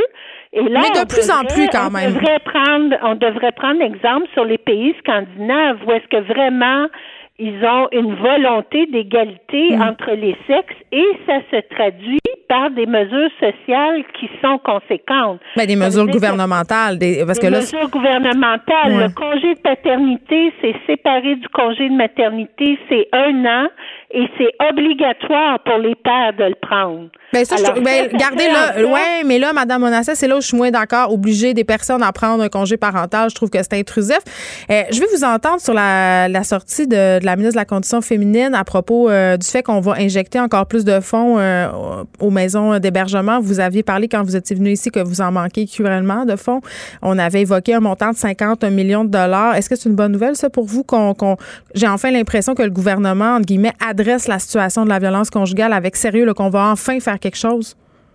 Ben écoute, on l'espère, on espère, Ouais. on va voir dans le dans le dans le prochain budget euh, comment ça va se concrétiser euh, euh, concrètement, là, ce que ça représente comme fonds, parce qu'on nous a pas encore dit combien, mais euh, on espère que ce sera à la hauteur de nos attentes pour nous permettre de faire notre travail euh, de façon adéquate et puis euh, sauver des vies, euh, sauver des femmes et des enfants qui sont en danger et c'est euh, et, et changer aussi les choses parce que ce qu'on demande, oui, c'est de l'argent pour les maisons les maisons d'hébergement, mais il y a toute la question du filet social pour protéger les femmes, pour mm. protéger les enfants, euh, qui doit être grandement amélioré. Donc, au niveau, euh, majoritairement au niveau de la formation des intervenants euh, euh sociaux judiciaires, au niveau de la réponse du système de justice, mm. de la réponse du système de santé.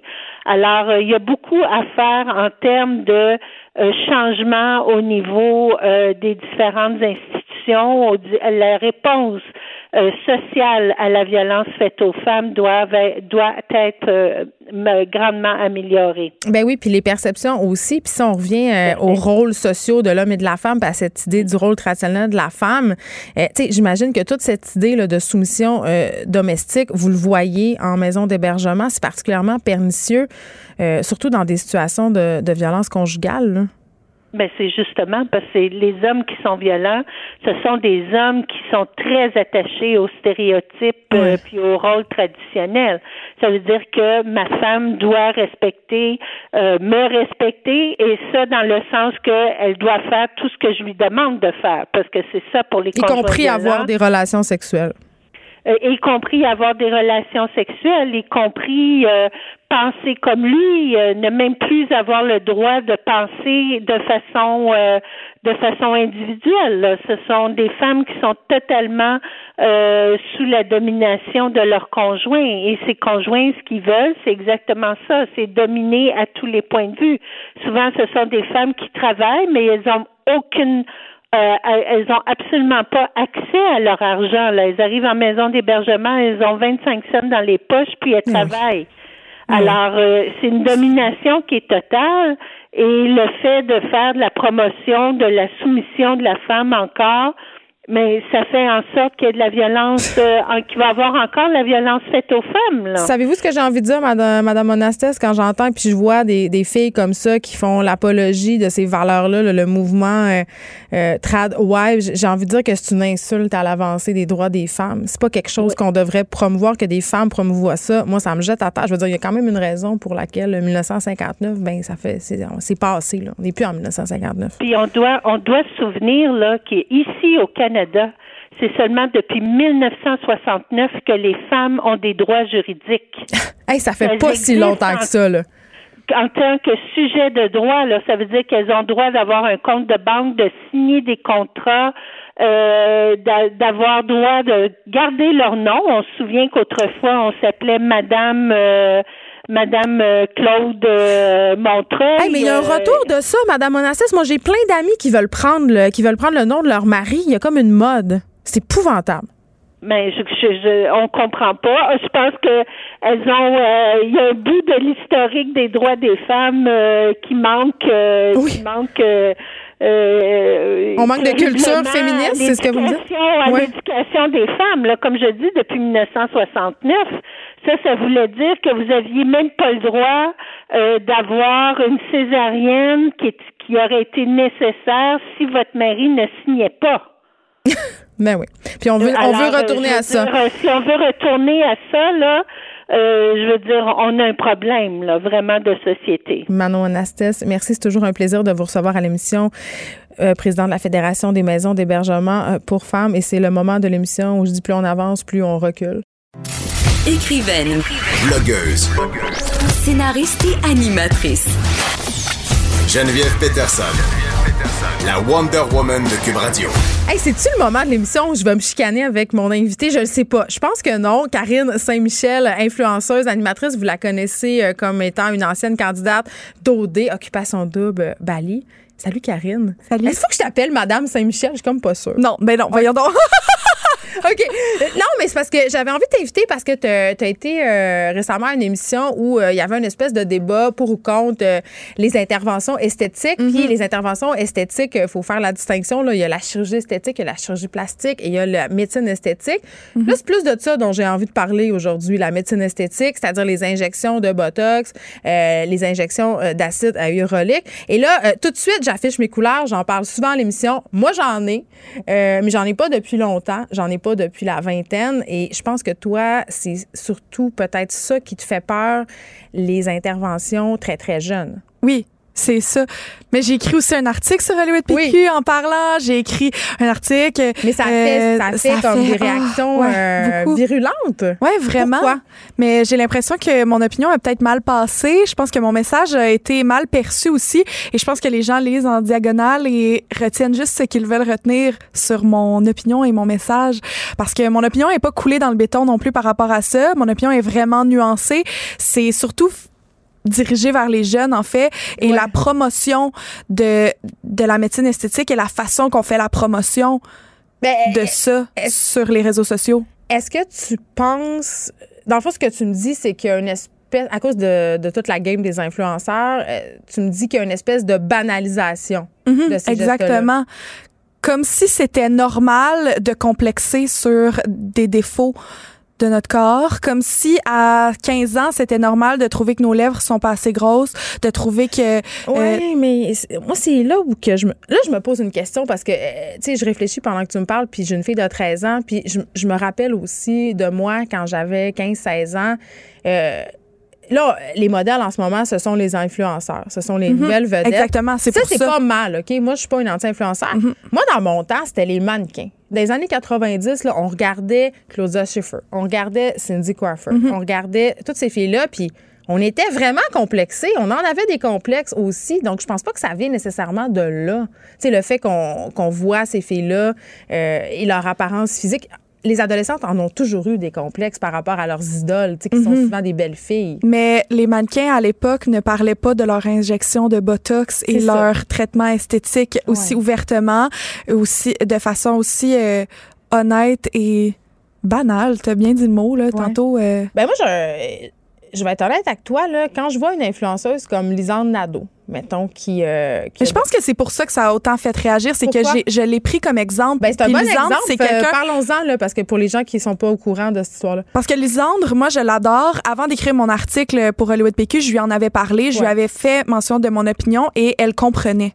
Elle avait compris, puis elle était comme à l'aise avec ça. Parce qu'elle a parlé sur Instagram qu'elle se ferait faire des interventions, des, Des- injections au niveau des, du fessier, Ouais, finalement, exactement. Mais pour moi, c'est augmenter ses fesses. c'est ça. Mais Lisandre, elle, sa, sa démographie de de- d'abonnés est vraiment jeune. Je sais, ma fille de 13 ans est arrivée dans ma cuisine puis elle a fait « Maman, Lisande Nadeau, elle va se faire refaire les fesses. Pourquoi? Puis ça n'a pas de bon sens. » C'est ça, c'est Bon, ben, c'est exactement ça que je voulais dire et c'est exactement ça qui me fait sentir mal à l'aise. C'est, oui, on encourage l'honnêteté et l'authenticité sur les réseaux sociaux. Oui, c'est bon. Euh, c'est ça qu'on veut prôner et c'est Mm. ça qu'on aime. Mais en même temps, est-ce que euh, l'honnêteté et la- l'authenticité devraient avoir une, comme une petite limite Oui, juste pour donné- protéger Ah oui, ton auditoire d'une certaine façon? Je suis d'accord, Karine, mais en même temps, euh, il y, a, y a- il y a deux, il y a deux côtés de la médaille parce que si, mettons, Ouais. moi, je regarde Lisande Nadeau puis que je Mais moi, j'adore le fait qu'elle soit ultra authentique et ça. j'aime ça en même temps qu'elle le fait. Fait c'est ça, elle disait que- pas qu'elle avait des interventions. Je Moi, je serais pourrais fâchée. être assis chez nous en train de me dire, hey, coudon, une fille, ça a l'air de ça, puis. euh, je serais déçue, effectivement. C'est ça, fait qu'on est, c'est comme un Mais je l'ai écrit dans mon article, ça. Je l'ai écrit dans mon article. Ouais. Je serais déçue si elle en avait pas parlé. Ben, c'est quoi la Puis d'un autre côté, ben c'est ça. Je me pose la question et je suis ultra nuancée et c'est ça que j'ai fait de la façon que je me suis prononcée. C'est Ouais. que est-ce qu'il y, a une- il y a une façon de le faire en mentionnant justement, tu sais, je sais pas là, je, je, je fais des, des hypothèses Ouais. que en fait je pense et là de plus en plus je réfléchis parce que j'en parle de plus en plus dans plein de trucs là, et je me dis est-ce que dans le fond, ce que je veux dire, là, c'est que la médecine esthétique devrait être un à côté et pas une nécessité, un besoin pour se sentir belle. Là, j'ai Ben, l'impression un look que... aussi là moi J'ai euh, la fille qui m'injecte elle me dit moi des gens avant là, le principal euh, concern des clientes c'était je veux pas que ça paraisse Exactement. mais maintenant les gens ils recherchent ce look là C'est ça. C'est ça qui me, qui me stresse, qui me rend mal à l'aise, qui fait que je suis comme, ben voyons, c'est rendu tellement superficiel, c'est rendu que on se sent valorisé par notre physique, par nos traits, par ce qu'on a l'air, ce qu'on dégage, quand il y a d'autres choses qui peuvent nous faire sentir valorisés aussi. Puis, tu sais, j'ai l'air de en me même temps, t'as participé à OD. Tu sais, c'est une émission qui repose sur, excuse-moi, rien d'autre que le culte des apparences, là. C'est pas tous des prix Nobel qui sont là, là. Puis là, je dis pas que t'es pas intelligente. C'est pas ça que je dis. Mais c'est une émission qui est très axée sur le physique des candidats. Mhm, Fait extrêmement. que tu participes à cette culture-là, toi aussi. Oui, et puis j'adore l'esthétique. Une de mes passions, c'est vraiment la beauté, le maquillage, les soins, les soins médico-esthétiques, les Ouais. faciaux, euh, tu sais, plein de trucs de ce genre-là. J'adore ça, je trouve ça vraiment le fun. C'est juste que j'aime pas qu'on focus, qu'on complexe, qu'on se qu'on se trouve dégueu. Tu sais, moi là, c'est plus le les paragraphes que je vois des filles qui m'écrivent, c'est des gros, gros, gros paragraphes d'une fille qui focus sur le fait qu'elle aime pas son nez. Puis là, j'ai l'impression qu'elle pleure dans son lit, qu'elle se regarde, puis qu'elle pleure, puis que pour elle, là, c'est comme elle a de la misère à sortir chez elle parce qu'elle trouve son nez est laid, mais comme quand son nez est correct. Son nez est normal. Puis j'ai de la misère à comprendre comment. Puis quand elle va se refaire, par exemple, tu sais, parce que moi, je prends tout le temps l'exemple que j'ai une amie qui exagère complètement et je trouve que Elle a perdu le ai- contrôle. oui, puis j'en, connais Elle pas quel juste âge, une, ton là. amie? Elle a 29 ans maintenant.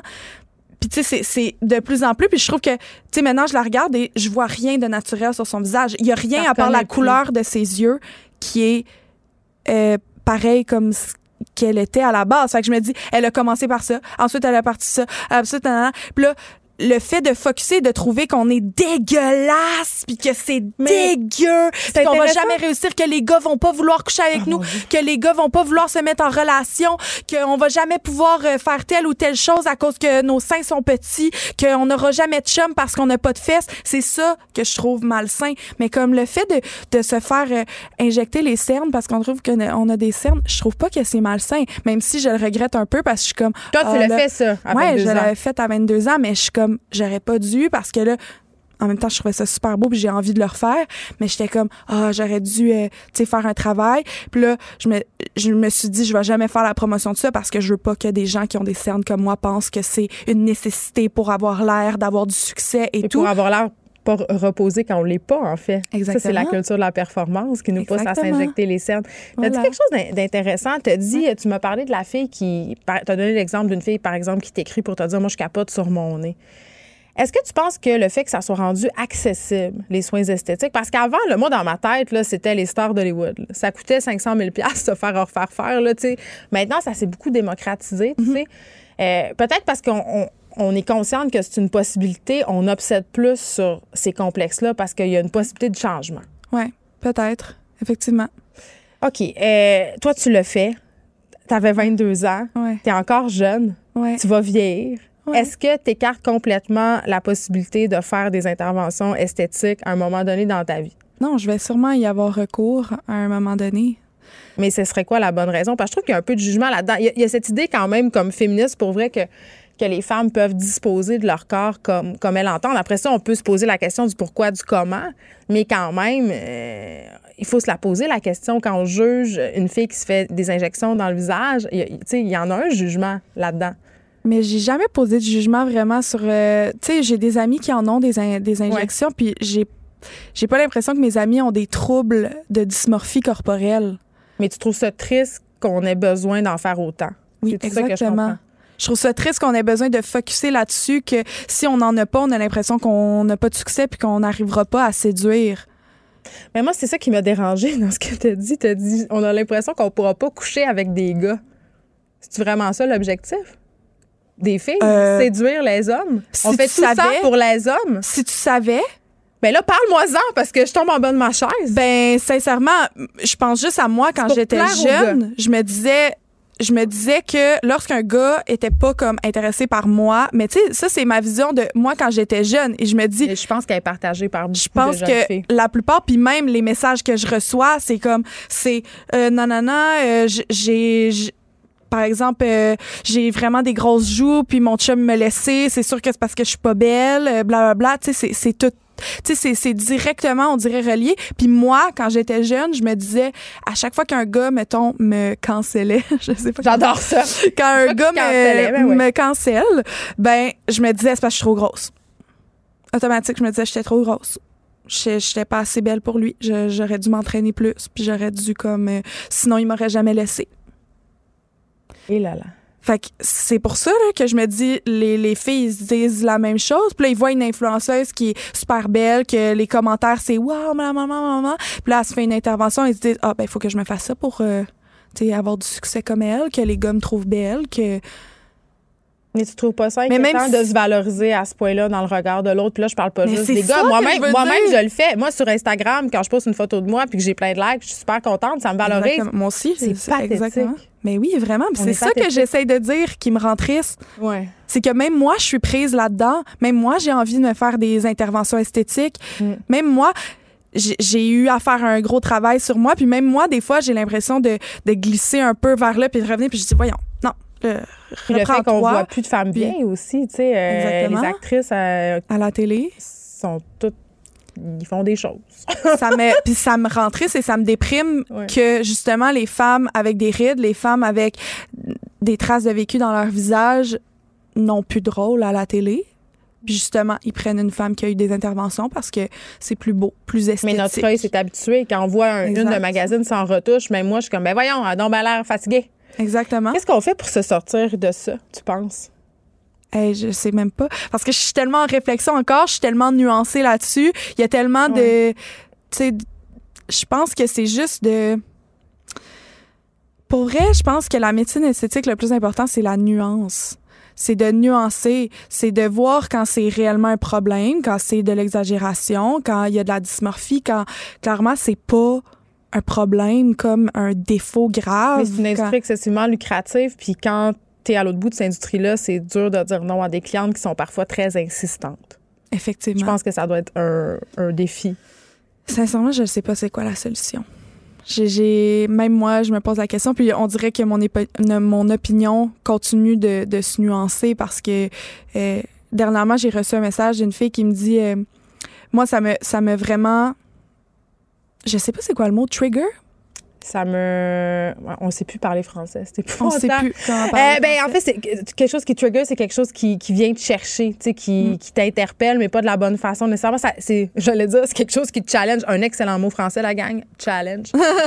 ben, qu'il la, qu'il la, qu'il vient la chercher profondément négativement à l'intérieur de elle. Parce qu'elle dit quand elle a vu Lisandre euh, publier qu'elle allait se faire le sculptra, Moi, etc. ça, ça me trigger Elle aussi. dit, moi, je- depuis des années, je travaille à perdre du poids pour pouvoir avoir la, la chirurgie de... hum, Réduction mammaire? Non, de son estomac, se brocher Ah. l'estomac. Ouais. Puis là, elle l'a eu finalement. Elle a perdu énormément de poids, puis sa peau pas encore vraiment beaucoup maintenant, mais elle, a- elle est allée au chirurgien, elle a demandé une chirurgie pour pouvoir vivre une vie normale. Le chirurgien il a dit non, t'es trop grosse, comme ça marche pas, blablabla.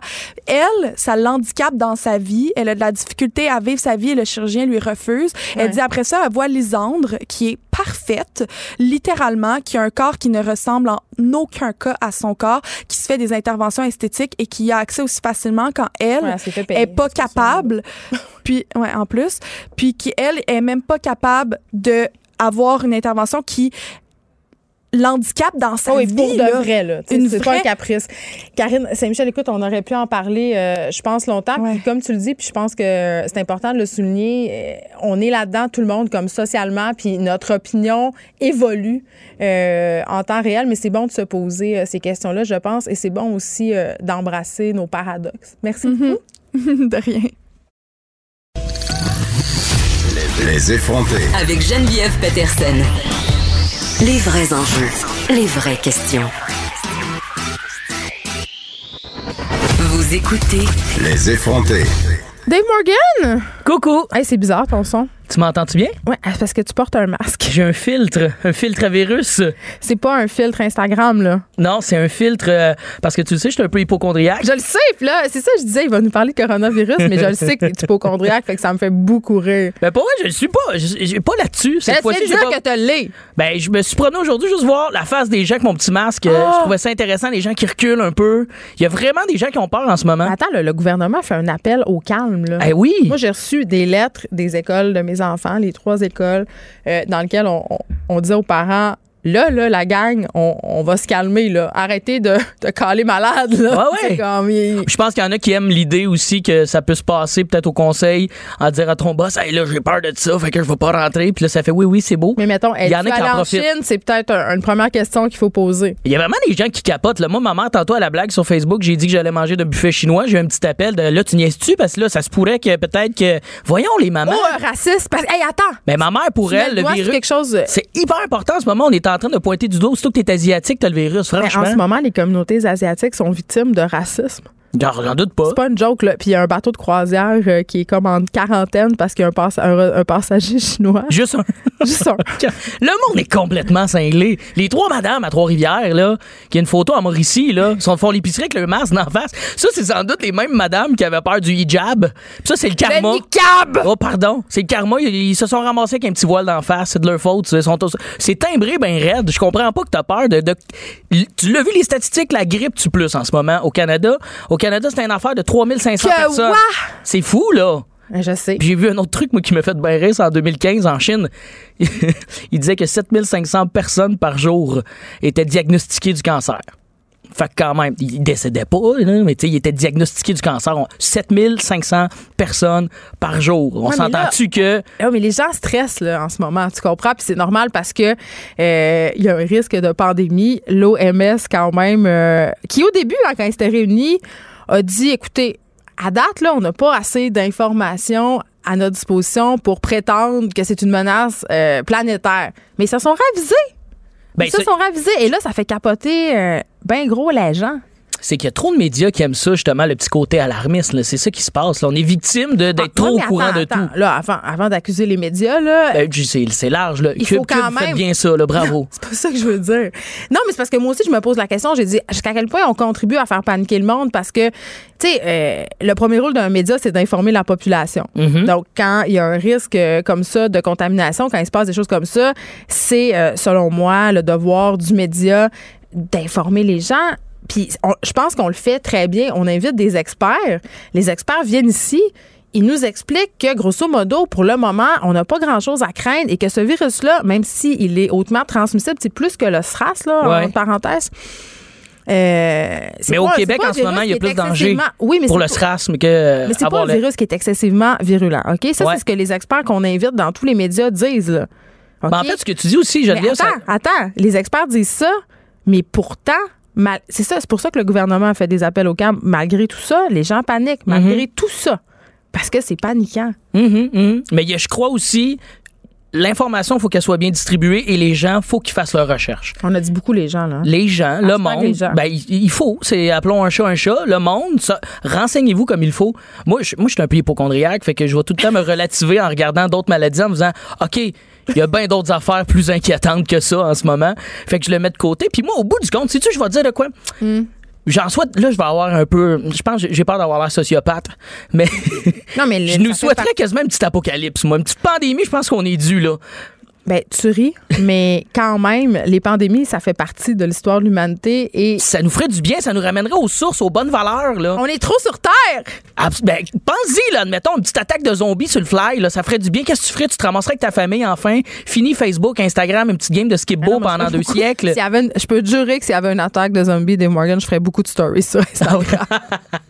Excuse-moi. Ah, j'avoue que ça fait du méchant bon contenu. Excuse-moi, là. T'as raison, c'est sûr que je fais des stories. Ben, c'est ça. Fait que. On est dans merde dans tous les cas. Ben, moi, je pense que oui. Puis, tu sais, euh, je sais pas, en tout cas, au niveau de la, du risque réel de pandémie, je pense qu'il faudrait se calmer un peu. Mais, tu sais, tu tu parlais de ta mère tantôt. Là, Ouais. Je disais plutôt cette semaine à l'émission, ma mère, qui, qui est une femme qui réfléchit, m'a appelé bien sérieusement, très, très sérieusement pour me dire Hey, Jen, je m'en vais en Floride, là, à la fin du, au printemps. Puis là, je me demande si je peux prendre l'avion. C'est quand même un espace confiné. Aïe, aïe, aïe. Mais si tu Mais je me suis posé la question. Moi, je m'en vais à Berlin, là. Je me dis, crime, tu sais, je- c'est vrai, là. Écoute le directeur de la Y santé a-t-il publique. un Chinois dans l'avion? Non, mais écoute le directeur de la santé publique qui a fait une belle vidéo sur Radio-Canada. C'est le docteur euh, Où? Horacio? Sur Radio-Canada? Ouais, Ah, a- ok. OK, sur, un- sur, euh, regarde sur les, les réseaux sociaux, la vidéo est là. Je suis tout le temps en train de props d'autres chaînes, je suis pourri. Mais C'est vrai! C'est vraiment, tu sais, comme. Après ça, venez Euh, moi, je suis un- dire, je j'ai suis une Québécois personne. qu'on peut, tu sais, qu'on peut pas parler nos affaires. Je suis une personne du monde, moi. Tout le monde s'aime, OK? Mais bref, le, directeur de la santé. Non, non, mais directeur, le, docteur euh, Arachio, c'est ça son nom. J'ai de la, de la misère à le prononcer, mais il est super. Euh, il On l'a eu à. Cube aussi en passant. Ah oui? Ben, c'est pas là que je l'ai écouté, moi. Mais pour vrai, il nous a enlevé, il m'a enlevé la peur, moi, de tout ça. Il est tellement rationnel, puis comme pour vrai, calmez-vous, la gang. Il a même dit la phrase, je le paraphrase, je l'ai entendu dire. Euh, en ce moment, on est en train d'avoir trop peur et euh, faut faire, faut faire attention à ce qu'on a peur. Euh, puis il a lâché un petit Chris. Il a fait. euh, Mais voyons donc. Ouais, faut faire. comment qu'il dit ça? Qui n'ont pas. faut faire attention aux affaires qui n'ont pas de crise de bon sens. Il a dit une affaire dans ma. Mais il voyons mot. Chris. Moi, un docteur qui dit le mot Chris, c'est parce que, pour vrai, il n'y a rien de grave qui se passe, la gang. là. Il est en train de vous sacrer en pleine phase, de comme calmez-vous, slow down. Si, si c'était vraiment dangereux, là, il utiliserait des grands termes, des grands mots. Euh, écoutez ça, le directeur de la santé publique, pour vrai, il, est- il fait du bien à entendre. Mais t'es quand même venu ici en portant un masque. Ouais, je vais sans doute le garder en quittant. C'est le fun de voir la face du monde qui panique parce qu'ils voient pas la mienne, ils me, ils me replacent pas. Mais moi, je vois qu'eux, dans leur face, Tu sais qu'il y a un règlement terrifiés. municipal qui nous interdit de déambuler dans les rues montréalaises masquées. Arrête, pour vrai? Ben oui, c'est suite au printemps érable. Voyons donc. Oh, Seigneur, là, j'ai un petit masque bleu, c'est pas pareil. Hey, tu sauras que les ayatollahs de la loi 21, c'est c'est un drôle de- de- d'amalgame de, mots ayatollah et loi 21, mais Un exercice prétendait que justement euh, le niqab c'était une- c'était un masque, donc on n'avait pas le droit. Ben, pour vrai, c'est peut-être un défaut professionnel. Je vais le remettre, puis je souhaite quasiment de me faire arrêter pour avoir une bonne anecdote la semaine prochaine. Pour que tu, euh, pour Ouais. que tu viennes euh, en parler. Parce que sinon, je vais être obligé de te parler du Super Bowl qui a lieu dimanche. Ça va être plate. Fait que Ah souhaitons non, que je me fasse attends, arrêter. non, attends, je saute là-dessus parce que Super Bowl et moi, euh, ça fait deux. Est-ce que t'es le genre de gars qui organise un gros happening chez eux, il va y avoir 28 personnes puis beaucoup de malbouffe? Moi, je, je dis oui un peu. Ben, en fait, je suis opportuniste. On m'offre d'aller quelque part. J'y vais. J'amène des chicken wings, puis on, on triple. Est-ce que tu vas bénéficier, euh, parce que tu sais, moi, ça me fait beaucoup rire. euh, dans les grandes surfaces, Ouais. il y a déjà beaucoup de junk en rabais. Ben oui, ben oui, ben oui, j'ai tellement. Ben pour vrai, c'est, une- c'est mon cheat day, là, moi. On a fini Ah Noël, non. je me suis mis au régime. Vraiment, là, ça, grosse journée cheat de day cheat. puis de régime, là? Ben oui, là. gros. Je, mais tu le sais, à T'es toutes les semaines, quasiment, j'en parle. J'ai, un problème avec mon corps, je suis en train de régler ça, je travaille là-dessus. Mais comment tu fais? Non, mais sérieusement, parce que ça je, trouve ça, je trouve ça beau. J'ai pas réglé le problème encore, Geneviève. Je sais pas comment. Mais si tu pognes le coronavirus, Ça ferait maigrir. c'est, épouvantable ce qu'on vient de dire. c'est grossophobe, en fait. Je, je veux juste le dire. Ah ouais, hein? Ben Non. oui. Faire la promotion du maigrissage, c'est mal. On peut pas faire ça. Ah, ça, on peut plus rien dire. C'est ça qui est épouvantable. Je peux pas quand j'ai pas déjà été barré de ces chroniques-là. J'ai dit tellement des Ben là, euh, avec tous les réseaux concurrents que tu as nommés aujourd'hui, ça se pourrait. Moi, je teste la limite, en fait, de ça va C'est être c'est quand le ça. moment où on met Dave Morgan à la porte? Non, mais je pense pas. Non, j'aime ça, il y a pas une trappe en, en de ta chaise, euh, Yes! Dave Morgan. Euh, bon.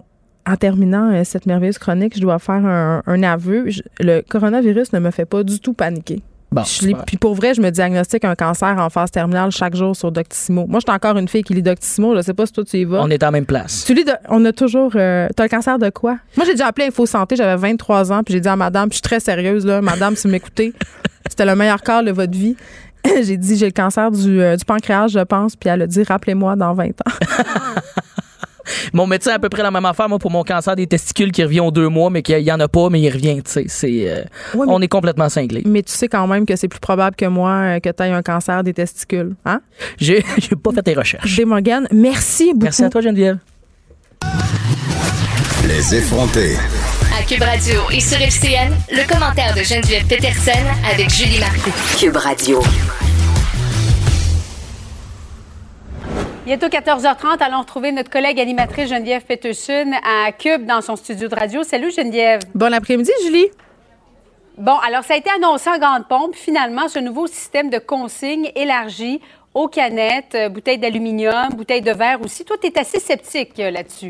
Ben attends, oui, je suis sceptique, mais tout d'abord, je veux souligner que c'est somme toute une assez bonne nouvelle. On le sait, on traverse une crise climatique et ça fait longtemps que la consigne, c'est un sujet de discussion. Plusieurs gouvernements qui en ont parlé, mais jamais un gouvernement n'a agi. Donc, c'est une bonne nouvelle et je sais pas si tu te rappelles, pendant euh, la grève de la SAQ, il y avait quand même tout un mouvement citoyen par rapport aux bouteilles de vin. On encourageait les gens à aller porter leurs bouteilles à la SAQ pour interpeller le gouvernement. Ça, c'est une bonne affaire. Ça a été fait. Euh, le gouvernement Legault, quand même, est un, gouvernement- un gouvernement pardon, qui, en tout cas, semble être très à l'écoute de la population. Ceci dit, OK, et là, c'est là où ce que Oui. peut-être mon cynisme embarque. Et là, euh, tirez-moi des roches, peut-être. Eh, on est dans une crise du recyclage au Québec en ce moment. OK? On sait qu'il y a cinq centres de tri qui sont menacés de fermeture à Montréal. On sait qu'il y a plusieurs pays où on envoie nos déchets, je pense entre autres au Bangladesh, euh, qui nous renvoient en fait euh, des conteneurs de déchets. On a un problème de gestion du recyclage. Il y a euh, dans les centres de tri beaucoup de matières qui ne peuvent tout simplement pas être recyclées parce que soit les contenants sont souillés ou sont carrément brisés dans le transport. Et là, je me dis, est-ce qu'on est capable, malgré l'échec, si on veut, tu sais, du fameux bac bleu, là, ça se passe pas bien en ce moment, gérer une autre affaire, tu sais, une affaire qui s'ajoute en plus de ça. Est-ce que le gouvernement... En même temps, c'est comme, c'est pour séparer euh, les différents contenants qu'on veut recycler, en séparant le verre, les canettes, les bouteilles de plastique. Euh, ça va éviter de contaminer justement nos, nos fameux bacs bleus. Ben- Et il y a une entreprise, là, juste après toi, on va aller retrouver une collègue qui est à Trois-Rivières qui va nous parler du groupe Bellemare. Eux, ils se spécialisent dans le recyclage de verre. Alors, ils se disent, enfin, on va avoir du verre de, de qualité qui ne sera pas contaminé. On va pouvoir le recycler davantage. Alors, j'imagine que ça va avoir du bon. Là. Ben ça c'est une excellente nouvelle puis c'est vrai que cette initiative là va faire qu'il y aura moins de contenants euh, contaminés dans les centres de tri. Par contre, il va falloir euh, qu'il se développe, si on veut, une espèce d'industrie autour de tout ça pour gérer cette affaire-là. Parce que pour l'instant, le gouvernement a un peu pelleté ça dans la cour des entreprises. Euh, ils ont dit ce seront les entreprises qui sont responsables de ça, ce seront les entreprises qui sont responsables de développer les infrastructures pour gérer, si on veut, pour mener à bien ces bouteilles-là. Donc, quand même, ça se fera pas en claquant des doigts, cette histoire-là. Il va falloir vraiment qu'on mette l'épaule à la roue du côté du gouvernement et du côté des entreprises pour qu'on puisse recycler ces matières-là adéquatement. Mais Julie, c'est vrai que c'est une bonne nouvelle. Et c'est vrai, au Québec, on a une usine de transformation du verre, donc on va pouvoir enfin faire quelque chose avec nos poubelles. On va toujours bien pas les jeter au vidange, ces bouteilles-là, ça aurait pas de bon sens. Bien, parce que le système actuel ne, ne fonctionne pas. N'incitait pas les gens à aller reporter donc leurs bouteilles. Ça prenait une consigne, Ouais. 10 cents ou 25 cents. Alors, il faudra voir. C'est pas pour tout de suite. En 2022, le gouvernement a deux ans pour mettre de l'avant ces quatre centres de dépôt, comme on va les appeler. Et c'est 2024 pour les, euh, les contenants carton multicouches. là. Je me demandais c'était quoi, moi, ça? C'est des pains de lait. Non. C'est quand même un peu long, on va se le 2024. dire. Il va falloir attendre quatre ans pour pouvoir euh, aller les porter à un endroit précis. Merci beaucoup, Geneviève. Bon après-midi à toi. Merci à toi. Geneviève Peterson, la seule effrontée qui sait se faire aimer. Jusqu'à 15, vous écoutez Les effrontés. On parle beaucoup de violence conjugale aujourd'hui à l'émission, ça, ça donne comme ça parfois. euh, c'est un hasard. Il y a l'équipe de JE qui s'est penchée justement sur ce problème-là, ce problème de violence conjugale au Québec. On a eu plusieurs événements euh, malheureux qui ont défrayé la manchette ces derniers temps, des meurtres conjugaux, des homicides familiaux. Euh, qui a fait un reportage sur le manque de ressources pour les femmes qui en ont grand besoin. J'en parle tout de suite avec Elisabeth Laplante, journaliste pour TVA Nouvelle. Bonjour Elisabeth. Bonjour Geneviève. Bon, c'est un reportage qu'on va pouvoir voir ce soir à 21h euh, sur TVA Nouvelle. Qu'est-ce qu'on pourra apprendre? Parce que vous avez suivi sur le terrain des policiers, là. Oui, exactement. En fait, nous, on, voulait mieux comprendre la problématique, euh, mais aussi, évidemment, aller sur le terrain avec ceux qui interviennent. Donc, oui, les ressources d'hébergement 24-7, mais aussi ceux qui sont souvent appelés à intervenir en première ligne, malheureusement, après une crise, ce sont les policiers. Puis, euh, vraiment, là, les policiers, c'est leur quotidien. Là. Nous, on est allés euh, à Laval avec une équipe de patrouilleurs. Euh, juste pour vous donner une idée, à Laval, là, les appels de violence conjugale, c'est un appel sur dix. Donc ça, ça veut dire que par année, c'est environ 5000 appels. On a suivi, donc, on a vraiment eu un accès privilégié, là, je vous dirais, avec la police de Laval. Les scènes qu'on va vous montrer ce soir sont assez saisissantes. Euh, et l'accès privilégié, ben, c'est que les, policiers nous ont permis finalement de les accompagner sur leur patrouille. Vraiment des scènes bouleversantes. On, voit vraiment la détresse de ces victimes et le manque de ressources. Euh, comme vous disiez d'emblée, ben, on le ressent même euh, dans le travail des policiers parce que souvent les policiers vont, par exemple, convaincre, arriver à convaincre une victime de dire, ben oui, je vais aller en ressources d'hébergement ce soir, mais ça arrive très souvent que déjà là, il n'y a pas de place. Euh, et c'est arrivé durant notre tournage. Ben, euh, parlons-en, euh, Elisabeth Laplante, euh, de ce manque de ressources. C'est rare, là. Il y a une maison d'hébergement qui vous a carrément ouvert ses portes. C'est, Oui. je, je le redis, là, c'est excessivement rare pour des raisons de sécurité, bien évidemment, qu'une maison d'hébergement accepte de faire ça. Oui, des raisons de, de, sécurité, de confidentialité. Donc, euh, évidemment, euh, on a respecté ça. On a passé Mm. deux jours dans une ressource euh, d'hébergement. Euh, là, ce sont surtout des, des témoignages très bouleversants de victimes. Euh, Mm. Et oui, le manque de place dans les ressources aussi, là, on en a principalement parlé dans la dernière année parce que le nombre de refus, là, ça a littéralement explosé. Mm. Euh, on parle d'au moins 20 000 refus. Là, je ne parle pas de personnes parce que ça se peut qu'une personne euh, reçoive euh, plus d'un refus, par exemple.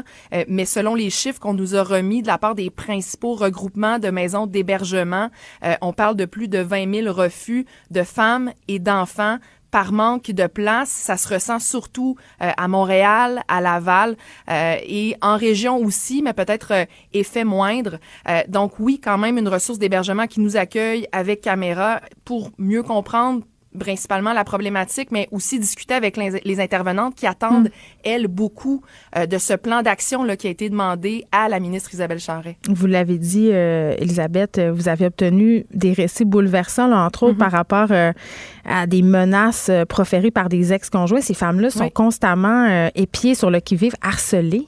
Oui, et on l'a ressenti surtout parce que d'abord, on va dans une ressource d'hébergement 24-7, Ouais. mais on a aussi eu accès, Geneviève, à une autre ressource qu'on appelle les ressources de deuxième étape. Mm. Et là, c'est vraiment pour la violence post-séparation parce qu'il y a des conjoints qui s'acharnent, qui ne lâchent pas prise. Et il y a des logements sociaux. euh, il y a environ une vingtaine euh, de résidences dans différentes régions euh, du Québec. Ce sont des logements sociaux où les femmes et leurs enfants peuvent aller résider là, jusqu'à jusqu'à deux ans environ. Et euh, encore une fois, l'adresse est confidentielle, le lieu est sécuritaire et il y a des intervenantes.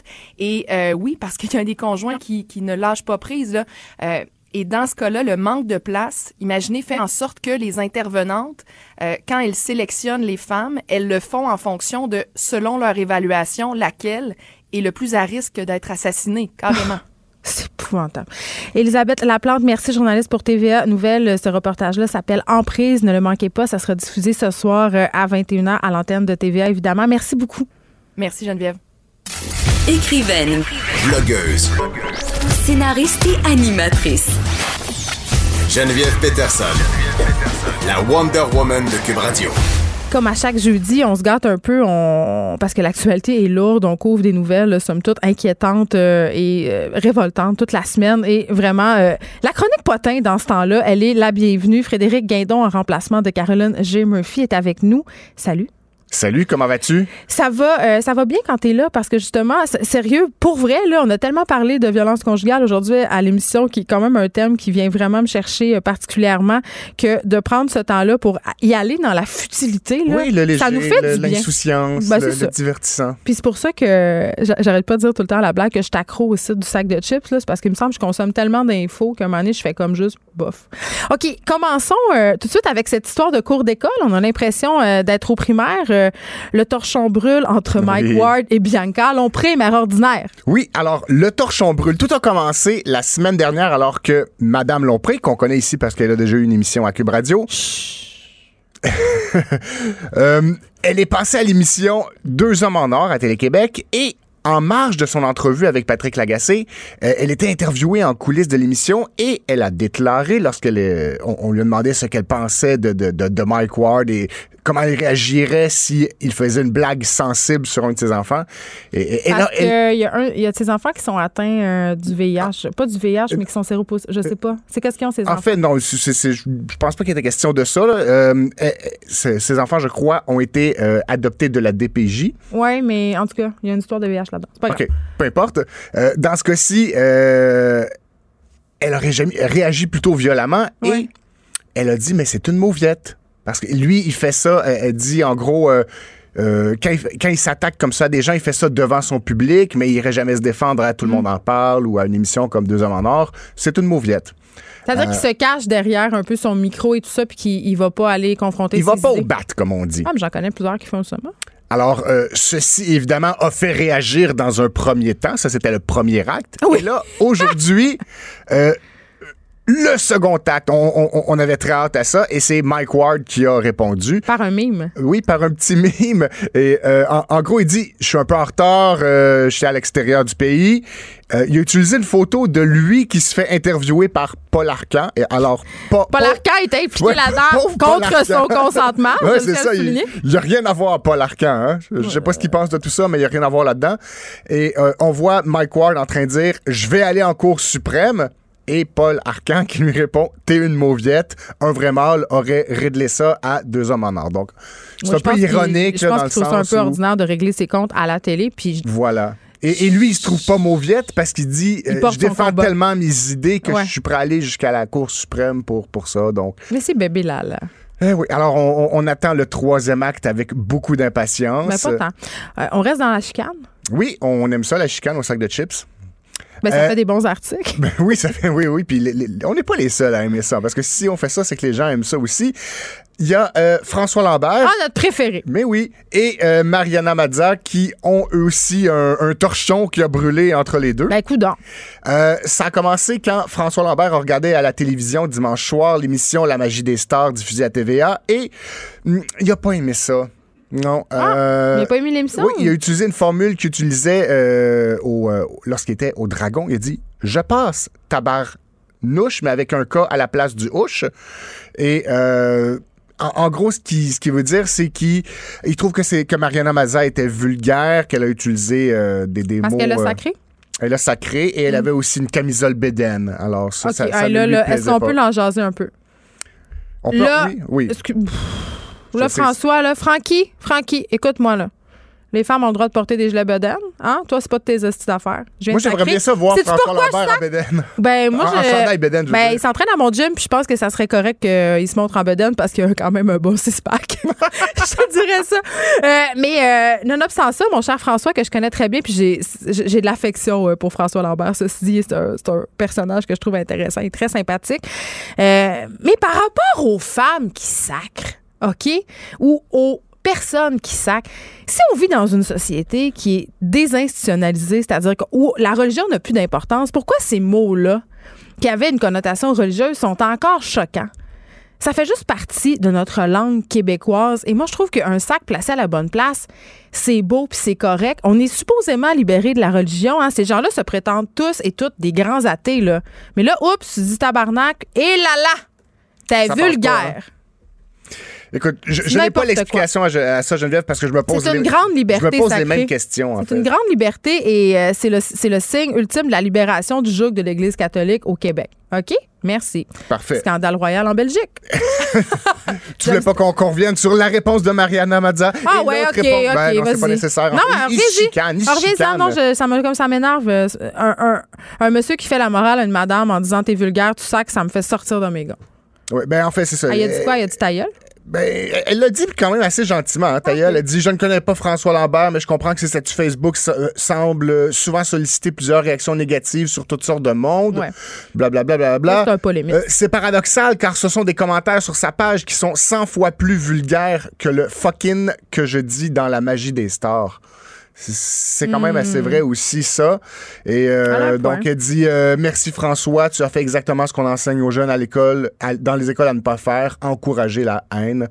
Merci François, merci à tes fans aussi de me prouver une fois de plus que je ne cesserai jamais d'être qui je suis. Puis peut-être aussi que c'est une certaine forme d'intimidation parce que quand on sait euh, qu'on a autant de monde qui nous suivent puis que cette crowd-là va embarquer euh, avec nous, ben moi je pense que ça relève effectivement d'une certaine forme d'intimidation. Maintenant, Et là, les deux, ont, les deux ont des crowds qui les suivent. Oui, donc ça. Fait les deux, fait une c'est. guerre, Encore une fois, mon commentaire sera bébé Lala. Scandale royal en Scandale Belgique. royal en Belgique. Ça, c'est intéressant. Alors, savais-tu que les Belges ont un roi? Oui, je le savais parce que, je t'ai éduqué. Euh, Oui, mais est-ce que tu sais le nom de ce roi? Non, le capote pas, là. Alors, le roi actuel des Belges s'appelle Philippe, mais il a un papa, et ce papa-là, c'est l'ex-roi Albert II. OK, super. Albert II, euh, il y a quelques décennies de ça, euh, Attends, je vais le Google, Philippe, voir Oui. c'est cute. Et ben, bref, Albert II, il y a quelques décennies de cela, a eu une relation hors mar- mariage Oh, avec scandale! une dame qui s'appelait, elle a un beau nom là, Sibylle de Célis-Longchamp. Euh, ça, et tout ça, bien sûr, aux dépens de la reine Paola qui n'en savait rien. Ben là, Et alors qu'il fréquentait Sibylle de Célis-Longchamp, le roi Albert II lui a fait une enfant. Hein? Mais pendant des années, des années et des années, c'était secret, c'était caché, les Mais Belges un voulaient enfant savoir. illégitime, là. Oui, c'est un enfant illégitime. Et là, en mai de l'année 2019, l'an dernier, euh, donc les, les- les tribunaux belges ont obligé l'ex-roi À reconnaître l'enfant? à passer un test de paternité. Oh, pelay, Les résultats devaient rester confidentiels, mais ils sont sortis de façon officielle. Ah, même pas, euh, ça a même pas leaké. Non, là. il- il- le roi l'admet. Il, a bel- il est bel et bien le père de, de cette dame qui s'appelle euh, Madame Boel. Elle a un prénom, je vais le retrouver. Delphine Boel. Et Là, voilà. là, cette madame-là se ramasse avec un titre royal ou quoi? Qu'est-ce qui se Elle n'a pas le titre, mais elle est reconnue comme enfant et elle aura un héritage Ça, lorsque c'est quand même la partie euh, la plus Le roi intéressante. a déjà trois, entre guillemets, vrais enfants, donc des, des- enfants légitimes. Voyons, ce bâtard-là, pourquoi on va lui donner de l'argent? On estime la fortune du roi à 15 millions. Donc, le Ah, pas 15 pire. millions devait être dit. C'est pas beaucoup. Ben, c'est pas tant pour un roi. Ouais, je suis comme déçue. C'est Ouais, pas un roi de marde. ouais, Excuse-moi, c'est le segment pauvre. sur euh, Mariana Maza qui m'a comme donné le goût de parler mal. Je suis désolée. Donc, Je m'excuse. 15 millions divisé en trois enfants, ça faisait quand même 5 millions chaque. Pas pire, là. Mais là, ils sont rendus 4. 15 divisé par 4, ça fait 3 points, euh, comme 6, 6, 6 périodiques. Il va arriver Donc, un chacun accident. des enfants vient de perdre un million à cause de l'existence d'une nouvelle enfant. Les parties de Noël ne sont peut-être pas tripants chez les, euh, C'est quand même des problèmes de riches. les royaux belges. J'ai Ouais, perdu un petit million. de- de euh. riches. OK. euh, nouvelle internationale maintenant.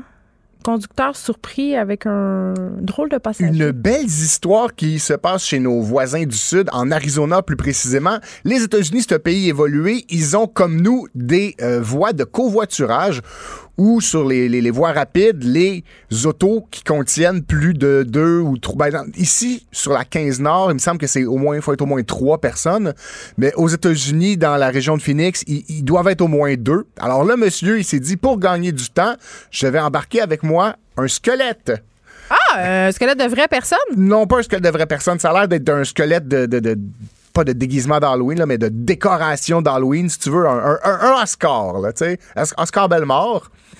Et- et- Les gens sont. et- sont... il a mis un petit chapeau de pêche sur la tête, mais il s'est fait pogner par la police. Il y a Et- eu un beau ticket? Ouais, il y a eu un beau ticket. On ne sait pas le montant. En même temps, moi, j'aurais pas donné son ticket parce que c'était créatif. Ouais, c'était un bel effort. euh, une petite tape dans le, dos, monsieur, euh, dans le dos, monsieur, puis tu dis recommencez plus. Les, les squelettes ne comptent pas comme des vrais passagers. Moi, je vais, je vais pas souvent euh, en banlieue, Fred. Puis à un moment donné, je, je m'en allais à Terrebonne, OK, au euh, Ville-Lumière. Terrebonne, Ville-Lumière. Et on était trois dans le char. Puis aucunement, les trois passagers dans le char n'avaient conscience qu'on avait le droit de rouler sur la voie réservée. Donc, jusqu'au bout, on a roulé dans le trafic comme des épaisses. Ah, bravo, bravo. Extraordinaire. J'ai une histoire similaire. Moi, j'étais dans une voie réservée à, aux voitures contenant plus de trois personnes, dans le gros trafic. Mais à un moment donné, ça a même jamais dans notre voie, nous, parce qu'il y avait des, euh, des autobus, toutes sortes de Des choses. taxis. Et dans la voiture à côté, on est, en fait, dans notre voiture, on était trois, mais il y en a un qui était canté sur le banc en arrière, qui était penché. Fait que dans les voitures à côté, il y a des gens qui nous faisaient des, des, des, des bras d'honneur, puis des, des gestes euh, violents. Ah, les gens sont fâchés. Puis là, à un moment donné, le gars qui était sur le banc en arrière a juste levé son corps parce qu'il était en train de dormir. Et là, ça leur a fermé la bouche, fermé Wow. le clapet. T'avais gagné. On avait gagné et c'était à notre tour de leur faire des doigts d'honneur. Comme, ha ha, on a le droit d'être là. Bon, là, on va se parler des chatons. C'est une belle histoire. C'est une belle histoire qui se passe en Alberta. Écoute, il y a un monsieur qui est sorti dehors et qui a remarqué euh, qu'il y avait trois chatons dans la neige. En fait, il était pas dans la neige, il était dans- pris dans la glace sous la neige. Voyons. leur- le- leur- c'est dur à expliquer comment ça s'est passé ça, parce que ça, on ne sait pas, mais leur queue était comme coincée dans, dans la glace, dans la neige. Les, les- les petits miaulaient, ils avaient de la misère à vivre, ça allait pas bien leur vie. Non. Une mort certaine les attendait. Ouais. Et là, il est- le monsieur est arrivé avec son café tiède et non pas bouillant. Et on a tout ça en vidéo. Hein. C'est- pas moi qui, qui invente des histoires qui se peuvent pas. Il s'est Le- filmé les ce vidéos faisant? existent, oui, il s'est filmé ce faisant. Tu parles d'un égoïste qui Et- laisse faire du capital de sympathie sur le dos des chatons. On le voit verser son café sur la glace autour des queues euh, des chats. Et les chats, éventuellement, peuvent... euh, la glace fond et les chats peuvent sortir de leur, euh, de leur prison de glace. Écoute, c'est beau. Libérés, libérés. Libéré, délivré. Une belle Euh, histoire. et les euh, chats à- ont... Oui? Oui, vas-y, continue. Les chats ont pu être adoptés par une famille qui les aime désormais. Un refuge euh, pour chats de l'Alberta a payé pour euh, soigner leurs engelures et euh, pour les traiter contre les vers, le vermifuge et tout ça. Bon. Nouvelle euh, qui vient de tomber sur le site du sac de chips, Oh oh. posté à 14h43. On est sur la nouvelle? OK. René Charles Angélil est en couple. Je suis désolée de vous l'apprendre si vous attendiez votre tour.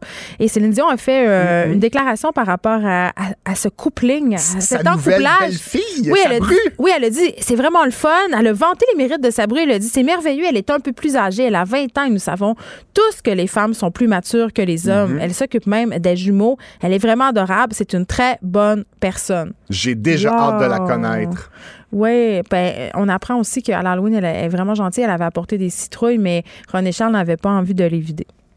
Non, c'est peut-être un peu dégueu pour René Charles, qui, on s'en souvient, avait commencé une carrière dans le rap euh, il y a un an ou deux. Hein? Il était pas mauvais. Il était s'appelait pas mauvais. Big Tip. Oui, OK. OK, un accusé s'arrange pour être ça encore... fait référence? Non. un accusé s'arrange pour euh, être encore plus coupable. Oui, le monsieur était convoqué dans un tribunal euh, des États-Unis au Tennessee pour possession de cannabis. Mais ça, c'est Ah, pas grave. Ben non, c'est pas grave. Mais lui, il est arrivé en cours devant le juge et de ses poches, il a sorti un joint et il l'a allumé. C'est un peu baveux. Ouais, c'est euh, c'est courir après le trouble, hein. Alors, ce qui est arrivé, c'est que le juge, enfin pas le juge, mais les, les, les, les constables du, du palais de justice euh, du Tennessee lui ont euh, sauté dessus, ils l'ont remis en prison et là maintenant il va faire face à une, à des accusations encore plus graves d'outrage au tribunal, de conduite désordonnée et de repossession de cannabis. Non, mais il y a vraiment des gens qui ont, qui ont des fausses bonnes idées. Je sais pas si t'étais fan, tu sais, les émissions de poursuites policières. Moi, j'aime beaucoup ça. Tu sais, quand tu vois aller ça, tu fais, mais pourquoi? Qu'est-ce Pourquoi t'as décidé? Quelle crampe au cerveau t'as eu? Tu sais, quelle bulle d'air est passée pour que t'aies l'impression que te sauver de la police, c'était une bonne idée, puis surtout pour penser que t'allais réussir à les sommer. Oui, c'est ça. Ils ont des tapis à clous, ils ont des hélicoptères. Genre des chars faits pour ça, Genre, renforcés. tu vas pas gagner. Tu sais, c'est ça. Il y a des pas. émissions de poursuites policières qui passent à tous les postes américains à toute heure du jour et de la nuit. Ouais, moi, et c'est ils ça. pognent tout le temps tout le monde. Fait qu'on le sait. Moi, mes deux émissions préférées, c'est ça. Les, les émissions de poursuite po- policière, puis aussi douane sous haute surveillance. Ça me Ah fait oui? cap- hey, les gens, ce qu'ils apportent dans leur vallée, c'est capoté. J'ai déjà vu une madame asiatique qui s'était traînée un steak euh, de Vancouver à Shanghai. Épouvantable. OK. Un chien qui aime le transport en commun. C'est une magnifique histoire. Écoute, à Seattle, il y a un chien qui est capable de prendre l'autobus tout seul pour Ah. aller au parc à chiens, jouer donc, avec ben ses amis chiens et, voyons. et revenir à la maison Je par crois. lui-même. Mais non. C'est- difficile à croire. Ben, je le crois pas, là, en ce moment. T'as-tu t'as-tu vérifié tes sources? Comme, Ben, on- y a-tu minimum de sources? Il y a une page Facebook intitulée Eclipse, ça c'est le nom du chien, Eclipse Seattle's Boss Riding Dog, où on voit plusieurs photos de Eclipse seul dans l'autobus. Mais les gens le volent pas? Les gens le, le- le volent apparemment pas. Ils font pas de mal. est, est connu des chauffeurs d'autobus locaux. C'est bien Son maître lui met un petit euh, billet d'autobus autour du cou, donc il prend l'autobus, il paye son transport en commun. Mais donc, Il veg, sait le où maître, pourquoi il va pas? Ben, au début, il y allait. Mais là, à un moment donné, euh, l'autobus est passé pendant qu'il fumait sa cigarette et le chien a monté dans l'autobus tout seul, sans lui. Comment le chien sait où est son arrêt? Ça, c'est dur à dire. On- L'histoire ne c'est dit la pas si question. c'est le chien qui a sonné la cloche en se levant la papate puis ding ding, ou si c'est le chauffeur qui a dit écoute, vu que t'es tout le temps là dans l'autobus à cette heure-là, tu devrais descendre ici puisque le parc à chiens est juste là. Ça, on le sait pas.